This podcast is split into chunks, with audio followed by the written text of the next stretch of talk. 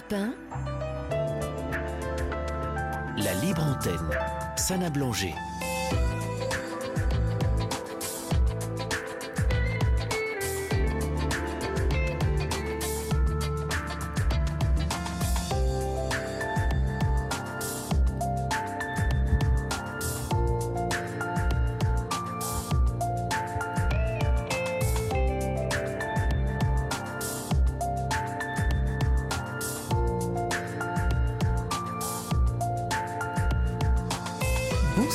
Toutes et à tous, bienvenue dans la libre antenne de Repin pour deux heures du direct où vous pouvez nous confier vos secrets, vos joies et vos peines. Hier soir, nous avons écouté avec attention les témoignages de Nathalie, Marie-France et Edwige qui nous ont parlé de leurs difficultés à s'épanouir dans leur vie personnelle et amoureuse. Elles nous ont fait part de leurs doutes, de leurs craintes, mais aussi de leurs espoirs et de leurs envies. Elles nous ont montré qu'il n'est pas facile de se faire confiance et de s'aimer soi-même. Saviez-vous que la confiance en soi et l'estime de soi, ça n'est pas la même chose? La confiance en soi, c'est croire en ses capacités, en ses talents, en ses chances de réussir. L'estime de soi, c'est se donner de la valeur, se respecter et s'aimer. On peut donc être confiant sans s'estimer ou s'estimer sans être confiant. Par exemple, Nathalie est motivée pour apprendre à lire et à écrire, mais elle se sent inférieure aux autres. Marie-France se trouve forte et séduisante à 77 ans, mais elle a peur de ne plus être courtisée si elle interroge son prétendant sur ses intentions. Edwige a confiance en elle, mais par manque d'estime d'elle-même, se dévalorise et se sacrifie pour les autres. Pour être accomplie, on doit trouver le bon équilibre entre la confiance en soi et l'estime de soi. On doit accepter ses qualités et ses défauts, ses forces et ses faiblesses, sans se juger ni se comparer aux autres. On peut s'accepter et s'apprécier tel que l'on est sans chercher à plaire à tout le monde, ni même à être parfait. On doit se faire confiance et se faire plaisir sans se laisser renvahir par la peur ou la culpabilité.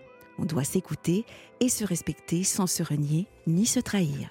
Alors si vous aussi, vous voulez nous parler de votre confiance en vous, de votre estime de vous-même ou de tout autre sujet qui vous tient à cœur, appelez-nous au 01 80 20 39 21, appel non surtaxé. Vous pouvez également euh, nous envoyer vos SMS au 7 39 21 en commençant vos messages par le mot nuit ou aller sur la page Facebook de la Libre Antenne d'Europe 1 ou encore par mail, envoyer un message à libreantenne.europe1.fr. Adrien et Raphaël sont là pour vous accueillir, Laurent Pellet est aux manettes. Nous sommes prêts pour une nouvelle Libre Antenne.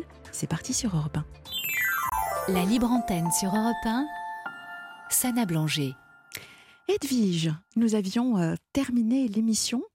Ah, euh, ah, bah oui, non. Alors, en fait, il y a eu juste un petit souci. Donc, nous allons retrouver Edwige tout à l'heure. Et c'est Max qui est avec nous. Bonsoir, Max. Bonsoir, Sana. Ah, j'allais dire Max, mon amour. Comment ça va? Ah oui, je suis fidèle à vous. Hein. Et je suis très fidèle à vous. J'étais sûre. Réciproquement. J'étais surprise de ne pas vous avoir depuis ce début de, de Oui, saison sur Europe 1. Vous, vous savez pourquoi on a, on a réglé la situation. Absolument. Et ça y est, on arrive enfin à savoir. Oui, c'est gentil. Je vais peut-être faire un petit historique de mon parcours parce que il y a peut-être des gens qui me connaissent pas. Absolument. Oh, on sent le- Alors. le pro, hein, ça y est. Oui, oui, de. Je vais peut-être me lancer dans la radio. hein, On Oh, sait bah pas. qui sait, après tout. Alors, il n'y a pas de. Alors, je- nous sommes en 2011. Je fais partie d'un groupe de, de- On appelle ça Chapter. C'est, une marque, je ne veux pas citer, de moto. Que M. Johnny était passionné. Et euh, je fais partie d'un groupe de motards. Je fais une sortie petite constante dans le Beaujolais. Et je suis pas le groupe. Je suis loin derrière. Au point de ma ralliement, j'avais envoyé des messages avec mon téléphone. Mm. Et ils me rejoignent, les deux personnes qui me rejoignent, et ils me disent qu'est-ce qui t'arrive? Et je voyais tout flou. Donc c'est parti de là. On m'a emmené aux urgences dans, à Mâcon, à l'hôpital. On a attendu deux heures qu'une urgentiste ophtalmo euh, me prenne. Et j'avais jamais mis les pieds de ma vie, alors je dis bien, 51 ans, chez un ophtalmo. Et là, le coup près est tombé. On m'a annoncé que j'avais un glaucome en phase terminale euh, très avancée. Alors, euh, ça a été. Alors, je voyais euh, quand même pas mal pour travailler, mais je voyais plus les petits caractères. J'avais acheté des petites loupes sur une pharmacie, ce qui est à l'erreur. J'avais consulté dix ans avant, on m'aurait sauvé ma vue. Voilà, donc la vie, elle a basculé. J'ai... Il m'avait annoncé entre deux et trois ans. J'ai mis deux ans et demi pour tout perdre. Voilà, j'ai tout perdu. C'est cité complète. Bon, alors après, c'est. C'est la résilience et d'accepter. Euh... Bah, c'est, c'est. On peut même pas expliquer. On, on, on, vit sur la même planète que les autres, mais malheureusement, on se lève le matin, on est toujours, euh, hein, comme comme quand on s'est couché. Donc il n'y a plus de Là, il n'y a plus de lumière, il n'y a plus de couleur, il n'y a plus rien. Donc on réapprend à vivre avec ça. C'est un combat, je l'avoue, c'est un combat. Oui. Alors il y a trois centres en France, c'est important pour les gens qui m'écoutent. Quand on perd la vue, quand on devient déficient visuel, on va dire, hein, pour mal et non-voyant, c'est important. Il y en a trois en France, on peut les citer. C'est il y a, l'Aramavanim, Ramavanim, qui est très connu. Mm. Il y a Saint-Gaudens, Sandré Matisse, c'est là où je suis allé quatre mois, et à Saint-Louis à Paris. Voilà. Donc euh, c'est des centres, si vous voulez, quand on se retrouve euh, en arrêt buffet à la maison avec euh, une petite ordonnance où on met des gouttes tous les jours et puis une canne blanche, on ne sait plus ce qu'on va devenir. Hein. Donc là, on réapprend à vivre en tant que mal et non-voyant. Donc on est coucouné hein, dans les centres. Hein. On a nos studios c'est tout à tiroir et on nous impose que la locomotion obligatoire tous les jours. Mhm. La locomotion, c'est tout l'art de se déplacer avec la canne blanche. Puis après, bah, chacun choisit ses thèmes. Euh, moi, j'ai pas pris le braille, j'ai pris la synthèse vocale. Euh, après, on réapprend même à cuisiner, à éplucher des légumes. Ça paraît bête, mais éplucher une pomme de terre quand on plus la vue, ça change tout. Il suffit de se bander les yeux, on comprend que euh, on passe trois fois sur le même endroit. Donc il y a des techniques de toucher, il n'y a, que des petits repères tactiles, hein. c'est tout tactile, nous. Hein. Mm. Donc voilà. Qu'est-ce qui a été pour vous, Max, puisque vous nous partagez votre expérience, qu'est-ce qui a été le, plus compliqué pour vous en termes de réappropriation de, de, certains réflexes? Ça a été quoi la plus, euh, l'une des choses qui vous a le plus marqué dans, dans cette le, euh, forme? Le plus compliqué, c'est de plus voir les gens, de plus reconnaître les gens. C'est-à-dire qu'on parlait dans la rue, et chaque fois je demande encore aujourd'hui, hein, bon maintenant que j'arrive un petit peu à mémoriser les voix, mais souvent, euh, tiens, salut, euh, vous voyez, dimanche dernier, j'ai fait le marché. J'étais avec un, ami qui m'a accompagné et on croise une, une, copine commune. Elle m'a dit Salut, comment tu vas tout. Je dis Mais dis-moi qui tu es, je sais pas. Ah, oui. ah tu m'as pas reconnu. C'est ben non, mais on peut pas toujours tout mémoriser. voilà, donc voir les gens, c'est très compliqué. Oui, ça a été ça le plus, le plus, compliqué pour vous. Oui, parce qu'on n'a plus le. Euh, comment vous dire bah déjà, on a pu le. Enfin, moi, ce que je ressens encore aujourd'hui, euh, c'est que on se fie forcément à la parole des gens, à la voix. Alors, ce qui est sûr, c'est qu'on développe un sens, et ça, je le dis souvent, c'est qu'on sait tout de suite à qui on a affaire. C'est fou, hein Alors, quand, quand vous dites, Max, on a tout de suite on, sent les personnes, c'est sur quel sur quel critère on sent, on sent, les valeurs, on, sent, on, sent, on sent si c'est du du faux, on sent si c'est si c'est net, on sent si c'est ah oui oui je veux dire puis on se trompe, moi je me trompe rarement. Hein. Sur l'honnêteté, la sincérité des personnes euh, quand elles s'expriment. Oui, d'accord. Oui. Mon grand-père grec qui disait, je un grand-père grec, il disait euh, quand tu rencontres quelqu'un de génial, prends-le en photo. Bon voilà. Et, donc euh, je me suis retrouvé donc euh, sorti de ce centre au bout de quatre mois. Oui. Euh, voilà, c'est c'est comme qu'est-ce qu'on va foutre de nos journées quoi. Voilà, c'est c'est on en est là hein, franchement parce que c'est bien beau de faire le tour du quartier, retourner à la maison, même si on prépare ses repas. Parce que moi j'arrive à cuisiner tout seul. Oui. Bon, le ménage, je le fais faire, hein, je l'avoue, j'en fais un petit peu, mais bon, euh, comme on voit pas, je ne vais pas m'amuser à faire des vitres ou, hein, je, je, suis sérieux quand même, je, on en fait un minimum. Donc Max, après, c'est l'occupation, c'est trouver les objectifs. Oui, c'est de, de, redonner un sens à sa vie. Max, Exactement. je voulais juste revenir sur, sur ce centre. Euh, cette formation, enfin cette réadaptation ou cette adaptation, voilà. Euh, donc quand, quand, vous êtes rentré chez vous, vous avez donc probablement également euh, effectuer des travaux d'aménagement pour, euh, pour... Pas trop. Non, oui, pas trop. Tout le monde m'a déjà posé ça, cette question. Peut-être des petits détails, une petite poignée. J'ai changé de logement, mais avant j'avais une baignoire. Alors forcément une baignoire pour l'enjamber avec ah un bah rideau pour le toucher. Euh, là, là, il me fallait une petite poignée, vous savez, euh, qui fait office de, de porte-serviette pour se tenir quand on descend. c'est du petit détail qui permet vraiment d'éviter les chutes. Oui, c'est ça. Mm. Oui, mais ça va pas chercher loin, nous, les déficients visuels. Euh, on peut mettre même aussi un, petit un petit dénivelé quand on, a on a une petite hauteur sur euh, sur une descente de pour aller sur une terrasse, par exemple. Ça, c'est jouable. Mais c'est vraiment précaire. C'est pas trop ça le l'accessibilité. Nous, euh, on n'est pas en fauteuil. On n'a pas le problème de la de, de, la PMR, ça s'appelle. Mm. C'est-à-dire que c'est c'est du, c'est du logement adapté. réduite, ouais. Voilà, par rapport à la largeur, vous savez, des portes. Mm. Voilà, nous, nous c'est la problématique, elle n'est pas là. Elle est plus. Euh, alors, vous avez raison, c'est qu'il faut éviter les troisième étages sans ascenseur. Hein, ça, c'est à bannir. Parce que quand vous avez un sac à dos bourré de courses, euh, euh, on en a vite marre de monter et puis de descendre, puis il faut se tenir hein, tout le long. Oui. C'est pas simple. Les escaliers, j'avoue, c'est pas simple. C'est très dangereux pour les descendre. Alors, il y a des techniques de canne hein, pour les descendre. On apprend ça à au centre. C'est-à-dire qu'on mesure la hauteur d'une marche avec, avec notre canne et la boule au bout. Ça, on sait faire après, on en a pris. Et un, un compagnon à quatre pattes? Ben moi, j'ai fait deux centres euh, canins de l'école de chien guide et volontairement j'ai fait deux refus parce que j'étais pas, je suis pas prêt. Ah. Je suis pas prêt parce que j'avoue que ça c'est passionnant. je connais des non voyants qui en ont. Mm. C'est mais ça par rapport là à ma vie personnelle, comme je ne sais pas si je vais définitivement, je suis à la retraite hein, depuis depuis ça fait un an mois de mai dernière. Ils ils m'ont donné à 62 ans, j'ai 63. Donc euh, je, je, je, suis incertain sur mon lieu de vie définitif quoi pour ma retraite. Alors je me dis que le chien, je le prendrai si un jour je suis installé euh, définitivement quoi. Alors l'année dernière, euh, je vous avais laissé dans un nouvel appartement, je crois, où il y avait encore les cartons. Bah, j'en suis là. J'ai déménagé, j'ai pris plus grand dans la même ville, mais j'ai toujours dans la cave des cartons qui n'ont jamais été défaits parce que j'ai même fait des devis. Vous allez vous, vous, moquer de moi à chaque fois aussi. Non, non, non, moi, mais non. J'ai fait des devis de déménagement. Euh, en plus, c'est derrière chez moi, le déménageur, ils sont adorables. Oui, oui, je suis prêt à partir, mais je, je, je, je fais partie des, du changement dans la continuité. Je ne sais pas où je vais. Euh, je suis tellement indécis que je, suis indécis par rapport à la Corse. Vous savez que je suis passionné de la Corse.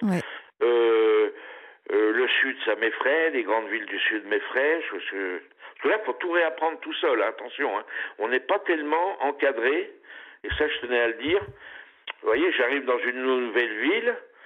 J'ai beau appeler les associations nationales, et je, je les connais, je suis adhérent dans les mhm. plus grandes, où ils ont des antennes dans le sud, là, dans les villes où je souhaiterais aller, et ils me disent, trouvez votre appartement, en gros, débrouillerez-vous, puis après vous venez à l'association, on va vous envoyer quelqu'un pour faire de, de, la locomotion, pour apprendre les parcours. Mais en gros, on est livré à nous-mêmes. Hein. Mhm. Et ça, il y a un gros vide, gros, gros vide en France là-dessus. Ça, c'est un gros problème. C'est-à-dire qu'on n'est pas, on n'a pas d'encadrement, comme on appelle ça, de, euh, on n'est pas entouré lorsqu'on veut partir tout seul en tant que non-voyant. Je peux vous dire que c'est très compliqué, très compliqué. Il y a le mmh. président de Voir Ensemble à Paris, que je connais vraiment bien, c'est un Lyonnais, on correspond souvent. Il m'a dit, tu as tout résumé, il y a tout à faire. Là. Si celui qui voudrait s'en occuper de ça, voilà. C'est-à-dire que quelqu'un qui veut bouger géographiquement et puis qui vit seul comme moi, hein, parce que mmh vous le savez, je suis toujours en, hein, je, je, fais une petite glissade, toujours en quête euh, d'une belle histoire, hein, mais bon, ça c'est un autre débat. Vous vous doutez bien que j'allais vous poser la question, Max. Ah, oui, oui, ça va venir, je m'en doutais, ça va, vous me loupez pas. ah ben, je vous connais. Hein. Ah bah maintenant, euh, oh, c'est le rendez-vous annuel, le bilan. C'est tout votre charme, mais c'est tout votre charme à vous. Hein. C'est incroyable, c'est que vous, vous, oubliez, vous, oubliez rien. Hein. ça, ça, dépend quoi, mais c'est vrai que non, non, Max, je peux vous avoir quand même la mémoire sélective, hein, je vous rassure. Oui. Ouais. Je me Alors, ce qui m'a sauvé aussi, ça, je, je vous l'ai déjà fait part, parce qu'on a déjà échangé ensemble, ça là. Ce qui m'a sauvé, c'est que au niveau mental, c'est pour ça que votre introduction de votre émission était intéressante sur la confiance en soi, etc. Tout ce que vous avez dit en introduction. Moi, ce qui m'a sauvé, parce qu'on me dit t'as plein d'énergie, ce qui m'a sauvé, c'est les fondamentaux, c'est-à-dire c'est mon parcours sportif euh, euh, de l'âge de 6 ans, quand mon papa m'a poussé la porte d'un dojo, club de judo, qui m'a dit Toi, t'es bourré d'énergie et tu vas faire du sport judo. Et ce premier Dan à 16 ans, ça c'est ma fierté, hein, parce qu'on n'était pas nombreux en Bourgogne à l'avoir à 16 ans, le ceinture noire, premier Dan. Et, et, et je peux vous dire que ça me sert de tous les jours. C'est-à-dire qu'un judoka, vous voyez, quand j'entends des grands champions comme Teddy Riner qui, qui prépare les Jeux, et Dieu sait, je suis derrière lui pour qu'il nous ramène le titre olympique à, à Paris, euh, euh, on lâche rien. Voilà, on ah lâche rien. Jamais. Parce qu'on a été éduqués avec des profs de judo depuis tout petit qui disaient c'est toi ou lui. Ok? T'es en face de lui, là. C'est toi ou lui. Maintenant, vas-y. Ouais, donc il y, avait, capable. il y avait un conditionnement qui était euh, qui est ancré. Exactement. Qui est ancré. Et ça, je peux mm. vous dire il y a d'autres sports, bien sûr. Par exemple, les rugbyman, c'est pareil. J'ai eu plein d'amis quand je travaillais à Levallois. Que moi, j'étais passionné du stade français. Je les ai vraiment suivis. Ils ont fait le titre avec Monsieur Vincent Moscato, que je salue, qui tient une émission sur RMC. Euh, je peux vous dire que, que, que, c'est des gens, s'ils réussissent, il n'y a pas de hasard, quoi c'est des gens, je veux, j'obtiens. Ils vont chercher ce qu'ils ont envie, quoi. Ils ont envie de vivre leur rêve. Et ça, c'est génial parce que parce que faut faut faut avoir la foi, hein, franchement. Euh, bon bah là, vous me tendez une perche, Max. Ah bon, ah ben on y va. Vous, êtes déterminé. Bah oui, hein. mais parce que vous êtes déterminé, vous avez envie de rencontrer quelqu'un et j'entends que euh, il y a toujours personne. Et pourtant, vous avez l'envie. Donc que se passe-t-il? Je m'y prends très mal, c'est que j'ai vu. Alors là, j'ai plus confiance en moi, c'est-à-dire que j'y crois plus ou moins, bien sûr, je, je sais que j'espère que je finirai pas seul, mais je pense que l'handicap fait un frein. Les gens ont peur cet handicap visuel. Ils croient qu'on est des assistés, qu'on cherche pas une femme, qu'on cherche une infirmière, qu'on cherche une maman, qu'on cherche euh, quelqu'un qui nous traîne en, course et tout. Alors que c'est faux, il suffit de passer huit jours avec nous et dire oh, mais tu fais tout ça tout seul, bien sûr, parce que nous on se fait aider dans les magasins, on, les, on va voir la direction, on les connaît, on est régulier. Euh, franchement, oui. Le marché, tiens, le marché. Eh je suis le seul à faire, en tant que non-voyant, à faire le marché tout seul dans ma ville. Mais les gens, ils sont effarés. Ils me disent, mais comment tu fais? Tu pour passer Il y a du monde partout, dans les allées, tout. Ben, j'ai mes techniques. Je passe, et puis je dis, excusez-moi, excusez-moi. Puis ils me voient avec la canne, allez, ils le laissent passer. Alors c'est un combat, hein. Au bout d'une heure de marché, je suis fracassé, hein, ouais, Vous devez être euh. Ah, oui, oui, mmh, bien sûr. Mais pour revenir à, à, ce que vous dites, pour rencontrer quelqu'un, euh, je crois que c'est ça. J'ai eu la chance je vous en avais fait peut-être part. J'habitais à Ajaccio à l'époque. Je salue mon ami Joseph qui a rejoint le ciel. C'était un ami des services visuels très connu en Corse. Et, un jour, il m'a dit, ils ont mangé le couscous avec Anissa, son aide à domicile. Et il me dit, on va toucher Gilbert Montagnier. Je dis, Joseph, tu comment on va faire? Il me dit, j'ai vu un nom, sa boîte de prod. Je l'ai appelé, je suis tombé sur une dame. J'ai su que c'était Nicole, son épouse. Voilà. J'ai eu la chance de discuter avec lui. Voilà. Et surtout Nicole, qui est son épouse Gilbert Montagnier. Et moi, je lui dis, je lui dis, comment vous êtes tombé hein C'est parce qu'il est artiste? Elle me dit, non, c'est pas parce qu'il est artiste, c'est, c'est la personnalité qui m'a séduit. C'est l'homme. Mm, mm. Voilà. Alors je pense que c'est peut-être mon charisme, peut-être qu'un jour, sans prétention, ce que je dis, peut-être mon... Euh, mais, mais c'est long, hein, je vous avoue que... J'ai pensé à. Donc, j'attendais votre appel, hein, comme tous les ans, on se retrouve. J'ai pensé à vous, Max, et j'ai une solution à vous proposer. On part en vacances en Corse ensemble? Ah, J'adorerais, j'adorerais. Je pense que je pense que mon époux il sera, il sera ravi également de partager ce séjour. alors, alors, en plus, s'il est abonné à Cible ou à Chasse, je suis mal barré. de toute façon, il nous entend, donc euh, chérie. Ah bon, bah, je le salue, votre époux. Euh, en fait, euh, la danse, Max, la danse.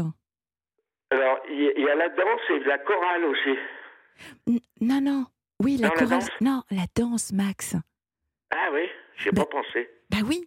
En fait, vous vous laissez porter par le rythme, vous, vous, partagez beaucoup de choses avec l'autre et on est déjà dans l'émotion. Vous savez, la musique, ça procure de l'émotion. Vous voyez, le corps vibre, l'âme vibre. Et, si vous vous mettez en synchronicité, en, vraiment euh, en communion avec quelqu'un sur une danse, ça crée du lien. Oui, la danse, ce que vous appelez la danse de salon. La danse de salon. Absolument. Donc tango, paso euh, Bachata, salsa, enfin ah voilà. Euh... J'y avais pas pensé, vous voyez, je. Ouais. Bon, donc. Euh... Si mon papa était là, il rigolerait parce que lui, avec ma maman, quand j'étais jeune, il dansait sur une table tellement ils étaient passionnés. Ah, vous voyez? Bah oui, donc, oui, bah oui, mais euh, j'ai pas appris. Je reconnais que j'ai pas appris moi. Eh ben c'est le moment de, Oui, oui, de- oui, de vous non, mais lancer. vous faites bien de m'en parler. Vous voyez, vous m'avez, vous m'avez donné une piste. Et puis, et puis je crois au destin. Si ça doit arriver, ça elle va arriver toute seule, non? Mais c'est long, hein, c'est long. Alors, ça, ça fait déjà quatre saisons que je suis à l'antenne de la Ben oui, oui, oui, sur. Europe Alors 1. je vous cache pas que j'ai pas eu des, des petites relations, mais bon, c'est pas sérieux, quoi. Voilà, c'est pas. Quand il n'y a pas d'engagement. Ouais. Bon. Oui, L'amour, ça s'explique pas. Faut que ça soit réciproque, hein. C'est aussi quelque chose qui se construit dans le temps, c'est-à-dire que c'est pas Oui. forcément tout de suite le coup de foudre, mais, euh, mais voilà, il peut s'installer au moins une complicité avec quelqu'un, et puis de fil en aiguille avec le temps, eh bien, les, les choses se, se, se déclament et Oui, se révèlent. moi je pensais, euh, j'ai eu une relation comme ça, mais ça n'a pas trop duré parce qu'on n'était pas fait pour être ensemble. Mais on se recevait. Un coup, je venais, elle venait chez moi, un coup, Mhm. j'y allais. Ouais, ça peut, ça, ça- et là, on apprend à se connaître parce que c'est bien beau, hein, d'essayer de tomber amoureux, mais si vous connaissez pas vraiment la personne, j'ai trop d'exemples autour de moi. C'est au bout d'un an ou deux, c'est vite l'échec. hein. Même les gens qu'on l'a vu. Hein. Il faut bien se connaître pour essayer de se construire une vie à deux. hein. Oui. Donc, Ah oui, euh, oui, c'est important. donc se laisser du temps et puis continuer à, y croire, Max. Mais voilà, ben je, je- je non, mais je pas. sais que vous avez, euh, vous êtes plein d'en- d'entrain, d'énergie justement. Bah, j'ai une force, si vous voulez, on va Bah peut-être oui. conclure là-dessus, parce que je sais que vous avez du monde. J'ai une force en moi, c'est que je suis gé- géographiquement aussi libre.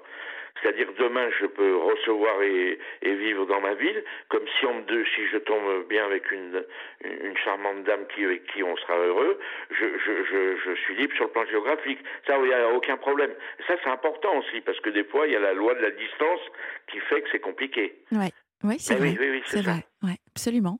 Bon, eh bien. Voilà, euh, bah, écoutez, merci de... Sana, vous êtes toujours euh, adorable, hein oh bah, Puis maintenant, maintenant que je sais que vous avez un époux, je vais vite euh, sortir un petit verre de whisky. Non, je rigole. je suis désolée, c'était c'était pas l'objectif, hein, c'était pas Non, je l'objectif. rigole. Merci de votre gentillesse. Oh bah, avec, avec plaisir, Max, vraiment. Et Et puis je- bonne émission à vous. merci infiniment et je suis très très contente de vous avoir eu. euh, C'est euh, gentil. Et si je publie les bancs, vous aurez un Bristol. Ah, promis. Non mais promis. si oui, ah jamais, oui. hein, je compte sur vous, d'accord Ah oui, oui. Et je ne viens pas que vous soyez invité même. Oh bah, je viendrai, je viendrai. Ah, il y a de grandes chances. Merci Bon. Sana. Je me permets de vous embrasser. Bonne émission. Prenez soin de vous. Au revoir. Au revoir. Bonsoir Aurélie. Bonsoir. Bienvenue à la Libre Antenne. Merci beaucoup. Je suis ravie d'être ici avec vous. Eh bien, nous aussi, Aurélie. Alors, euh, Aurélie, dites-nous tout. Qui êtes-vous Euh, bah, moi, je... oui, bah oui, avec plaisir. Alors, euh, bah, moi, écoutez, Aurélie, j'ai 32 ans et je reviens tout juste d'un tour du monde. Pendant 15 mois, j'ai voyagé à travers le monde entier. Je pense que bah, je suis là pour raconter un peu mon histoire, qu'est-ce qui m'a poussée à partir, euh, mon parcours qui était incroyable. Quelle Euh, chance. sachant que je suis partie toute seule. voilà. Quelle chance, quelle chance. Alors, euh, euh, oui, Aurélie, je, je- je vous envie en fait. Je, suis certaine que c'est un des rêves de, de- au moins un des rêves de, de certains auditeurs, c'est de pouvoir, eh ben, je sais pas, justement, vous allez nous raconter, est-ce que vous avez tout plaqué et sur un coup de tête Alors, c'est venu comment, Aurélie Cette envie de, de partir? Alors en fait, cette envie de partir, je, je voyage depuis que je suis petite. Donc en fait, j'ai déjà le goût du voyage que mes parents m'ont inculqué depuis que je suis petite. Et c'est vrai que, bah, en fait, cette décision de partir en tour du monde, je pense que je l'avais au fond de moi depuis bah, des années. Oui. Mais sauf que j'ai suivi un, un schéma très classique. Je viens de Paris. Euh, moi, on m'a toujours dit il faut faire des études, il faut avoir un boulot, un CDI, etc., une vie bien rangée. Et donc, j'ai suivi le schéma classique. Donc, j'ai fait euh, un bac normal, un bac euh, scientifique, j'ai fait une école de commerce, j'ai fini mon école. J'ai bossé pendant euh, plus de sept ans dans la pub euh, à Paris. D'accord Enfin, voilà. Et puis un jour, en fait, bah, durant le Covid, mon corps m'a un peu lâché, sachant que j'avais des problèmes de santé depuis des années. Ah. Euh, l'été, euh, l'été 2020, euh, mon corps a- m'a un peu lâché, enfin surtout mon intestin en fait. J'avais un rythme de vie un peu, on va dire, très parisien, donc je sortais beaucoup, je mangeais très mal, beaucoup de stress, etc. Mhm. Et en fait, mon corps m'a un peu lâché, donc j'ai eu un gros problème d'intestin où je pouvais quasiment plus manger pendant une semaine. Ah oui, en effet. C'était le corps qui. ça- mon corps a fait une sorte de, de il a craqué total. Ah ouais, ouais, d'accord. Et du coup, je me suis dit, oula, il y a une alerte là. Ouais. Qu'est-ce qui se passe? Ouais. Euh, il, faut, il faut que je comprenne ce qui se passe. Euh, sachant que j'avais eu des, des choses émotionnelles un peu, un peu dures des, les derniers mois, je me suis dit, bon, ça y est, mon corps, il me lâche total, il Mhm. faut que je vois. Donc, j'ai été voir des gastro-entérologues qui m'ont pas trop compris.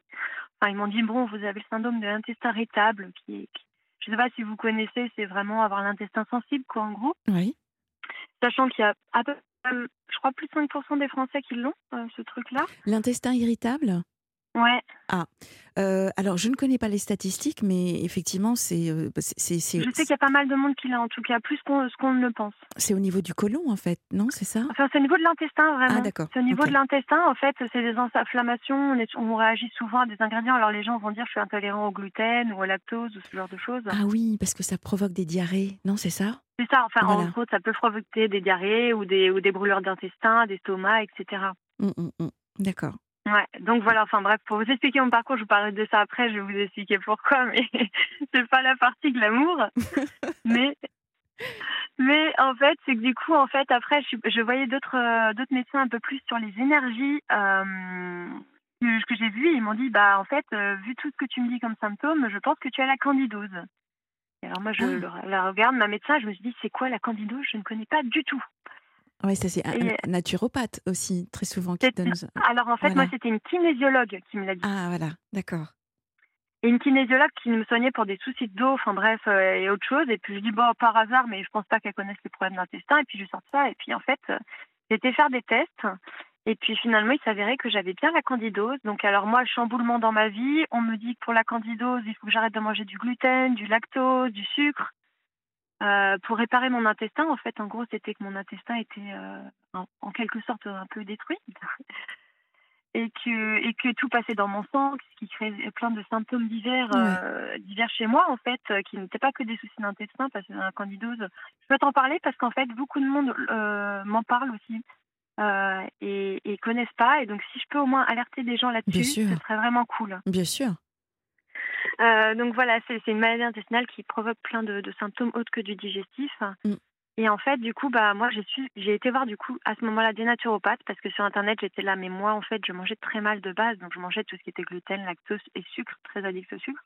Et là, je me suis dit bah mince, comment je vais faire euh, gérer ce mode de vie? J'ai commencé et puis euh, en fait, je savais même pas dans quoi il y avait du gluten. Il y en a vraiment partout. Oui. C'est pas que la farine de blé. Enfin Oui, bref. donc là, euh, donc là, euh, j'ai commencé bah, pendant l'année de coup 2020-2021 à, à manger, essayer de manger bah, beaucoup plus sainement, plus de légumes, etc. Et ça a été déjà en fait un changement de vie pour moi. Euh, bah, parce que heureusement qu'on ne pouvait pas trop sortir à cette époque-là du Covid, parce que pour moi c'était une plaie de devoir retrouver mes amis et de ne pas pouvoir, pouvoir boire d'alcool, de ne pas pouvoir manger de gluten, parce que ces soirées c'est souvent pizza, de la charcuterie, Eh du oui. fromage. Oui. Bah, je, je, Euh. je comprends. Je comprends parfaitement. Non, je comprends parfaitement. Ça fait écho parce que je me suis retrouvée également euh, à, à- chez un naturopathe à, à faire la liste, euh, enfin une, Ouais. une prise de sang hein, euh, qu'on nous fait faire pour pour euh, lister les, les différentes intolérances parce que là, on fait bien le distinguo entre intolérance et allergie. Et, Exactement. euh, et en fait, ben, on peut être extrêmement étonné de la liste des intolérances. euh, donc je, je peux je peux imaginer, ouais. Ah ouais. Ah bah, c'est exactement ce que j'ai fait par la suite en fait, c'est que j'ai essayé de suivre le régime que me donnait le naturopathe. Mais en fait, pour moi, c'était devenu un casse-tête parce que Ah bah oui. malgré euh, suivre ce régime, j'avais des choses qui ne passaient pas. Alors j'avais l'impression de faire bien les choses. Ouais, je comprends. Et c'est là que j'ai fait des tests d'intolérance euh, qui ne sont pas remboursés par la sécurité, contrairement aux tests d'allergie. Et J'ai Absolument. découvert que j'étais allergique ou intolérante à tellement de choses, Eh oui, même à la tomate, des carottes, à la noix, à l'ail, l'oignon, enfin bref, des choses ouais. qu'on mange au quotidien. Mm, mm. Et du coup, pour moi, en fait, c'était un parcours, euh, bah, ces dernières années, ça a été un parcours mental très dur parce qu'en fait, moi-même, euh, tout ce que je mangeais pouvait me rendre mal. Et les gens autour de moi avaient du mal à comprendre aussi euh, quand je venais chez eux en disant euh, bon bah je peux pas manger ça ça ou ça ils me disaient oh un petit verre ou un petit truc c'est pas grave ça va rien te faire mais en fait pour moi je me soignais pas en faisant ça Je comprends. Et, et du coup, en fait, bah, c'est un chemin qui, qui a fait ça sur, sur l'esprit mental, où ça a été beaucoup de charge mentale pour moi. Mm, mm. Euh, en fait, c'était devenu, ma, ma vie n'était pas devenue une horreur, mais vraiment, c'était très dur pour moi de, de devoir, euh, devoir me justifier tout le temps dès que j'allais une soirée pourquoi je ne buvais pas, pourquoi je ne pouvais pas manger ça et leur expliquer que j'avais des soucis de santé, mais ils me disaient oh, bah t'as juste mal au ventre, alors que c'était pas du tout ça. Ouais, ouais, puis alors c'est des crampes qui font qui, ne sont absolument pas agréables. Ouais. Bah moi ça pouvait être soit des crampes, soit après je dormais pas la nuit, j'en ai fait des malaises euh, plusieurs fois dans la nuit euh, les dernières années. Enfin par exemple manger une pizza, je devais m'éclipser direct aux toilettes, les gens savaient pas, mais c'était pour aller aux toilettes parce que ça ne se passait pas bien du tout. Ouais. Euh, ce genre de choses. Donc en fait, c'est dans le silence, je vivais un peu une sorte de souffrance. Et, et même là, j'en parle à la radio, mais il y a beaucoup de mes proches qui ne savent pas que je leur ai jamais vraiment dit ça. merci, merci alors de, de nous confier ce secret. Promis, on ne le dira à personne. Non, ils savent que j'ai des problèmes, mais ils savent peut-être pas que euh, ça pouvait être autant euh, dur pour moi de, de faire ce genre de soirée ou autre, parce qu'ils ne pouvaient pas comprendre, je pense, mon état à ce moment-là. Et, euh, et, donc voilà, donc il y a eu ces choses-là, puis aussi euh, bah, le fait que dès que je m'éloignais de Paris, il y a eu à ce moment-là le télétravail, qui a aussi révolutionné ma vie, en fait, je pense, et qui, bah, en fait, moi je bossais, donc du coup. Euh, oui, dans votre agence, c'est ça. C'est à, ce moment-là, vous étiez dans, en agence de communication. C'est ça, à ce moment-là. Enfin voilà, une agence data dans, dans Paris. On faisait beaucoup de télétravail bah, avec le le Covid. Et moi, donc, j'avais un petit appartement de 27 mètres carrés à Paris, en rez-de-chaussée très peu lumineux. Donc, en fait, quand je faisais du télétravail la semaine, euh, c'était limite euh, compliqué, quoi, parce que je voyais peu la lumière du jour, etc. Enfin, les conditions de travail étaient devenues compliquées un peu pour moi. Et en fait, avec le télétravail, euh, à un moment donné, on n'était pas obligé de revenir au bureau toutes les semaines. Et euh, le problème et le déclic a été que j'ai pu faire du télétravail depuis Zanzibar, qui est une île euh, mhm. dans le sud d'Afrique, enfin à côté en Tanzanie en fait. Oui, en face, juste en face de la Tanzanie. Exactement. Mm, et mm. en fait, euh, bah, j'ai fait deux semaines de télétravail depuis là-bas. J'ai bossé, mais comme d'habitude, voire plus efficacement, parce qu'il n'y a qu'une heure de décalage horaire en fait avec Paris. Ouais. Et en fait, là-bas, ça a été mon premier déclic où je me suis dit, waouh, mais je peux faire le même boulot qu'à Paris. Dans un, dans un contexte où je me lève, euh, j'ai la mer en face de moi, il fait chaud, je suis dans un paradis. Et puis je peux faire mes meetings, ça fonctionne très bien, sachant que je, fonctionnais un peu comme digital nomade, c'est-à-dire je prenais des hôtels avec un bon wifi, etc. Et puis je me disais, mais c'est incroyable cette vie que qu'en fait on peut vivre. Et puis donc du coup, euh, bah, ça a été mon premier déclic en me disant, bon, euh, je suis revenue à Paris, j'avoue que j'ai clairement déprimé quand je suis arrivée à Gare du Nord. Enfin bref, je ah, revenais dans mon petit quartier parisien et puis que Enfin, ça revient dans un mode de vie très parisien. Enfin voilà. Vous, vous après, étiez restée combien de temps, Aurélie, à Zanzibar euh, Je suis restée deux semaines. Ah oui. je suis restée deux semaines mm, mm. et après bon j'ai enchaîné avec une semaine vraiment officielle de vacances avec euh, où j'ai fait un safari etc en Tanzanie qui était une de mes plus belles expériences d'ailleurs. Euh, de voyage c'était un rêve dont je rêvais depuis petite. Le cratère d'une Ngorongoro. Ouais exactement mm, exactement. Vous l'avez fait aussi? Oui, oh, je, je oui, je, je, je, suis une grande baroudeuse comme vous. Ah bon, bah très bien, on se comprend alors.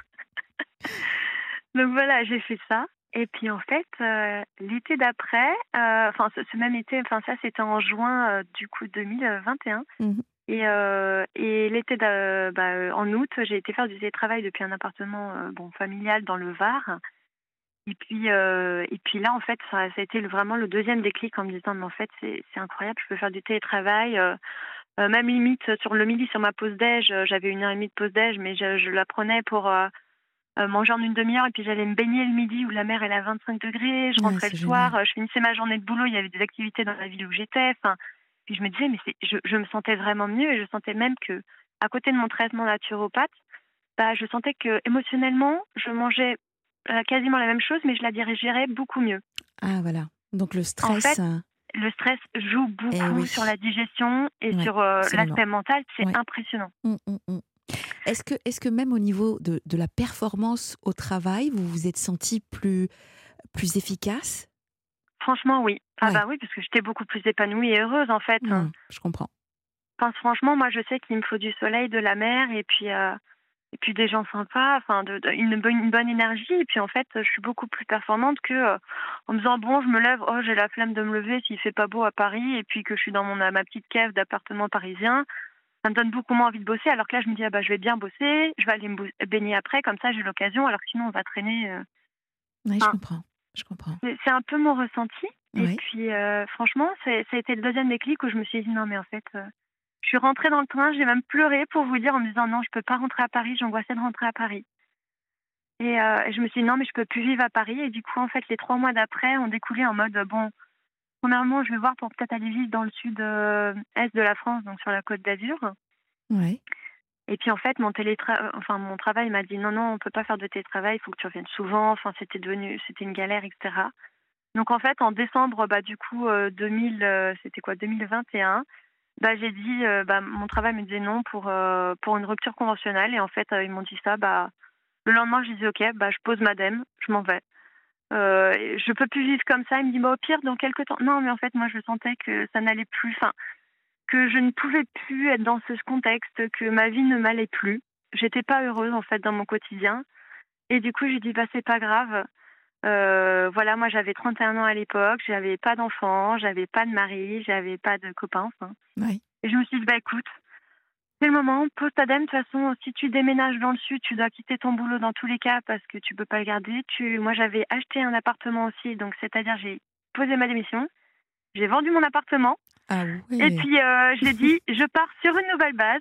Je vais vivre une nouvelle vie. Au moins, ça me fait repartir à zéro. J'avais besoin de ça. Je le sentais. J'avais besoin de repartir. Ouais, bravo. Je, je parlais de confiance en soi et d'estime de soi. Là, on est complètement dans le je pense à moi et j'y vais. Bravo. Bravo. Ben, ce qui a été dur, parce qu'en fait, euh, Ah oui, moi, penser à moi, ouais. j'ai pas trop pensé à moi les années d'avant. Enfin, Ouais.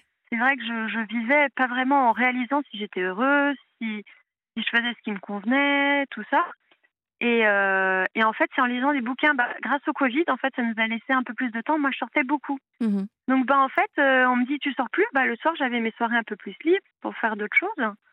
Et du coup, je me suis mise à lire des bouquins de développement personnel et c'en est euh, un ou deux qui m'ont fait vraiment des déclics en me disant, mais en fait, Aurélie, il faut vivre ta vie. Et puis, Ah, si le- t'as ta passion, c'est de voyager, voilà quoi. Et vous vous souvenez, Aurélie, que- quels étaient les, les deux livres qui vont, qui vous, où ça a dégoupillé dans votre tête, où vous vous êtes dit, ok, ça y est, c'est bon, je... Alors attendez, euh, je vais vous dire ça tout de suite. Je les avais notés.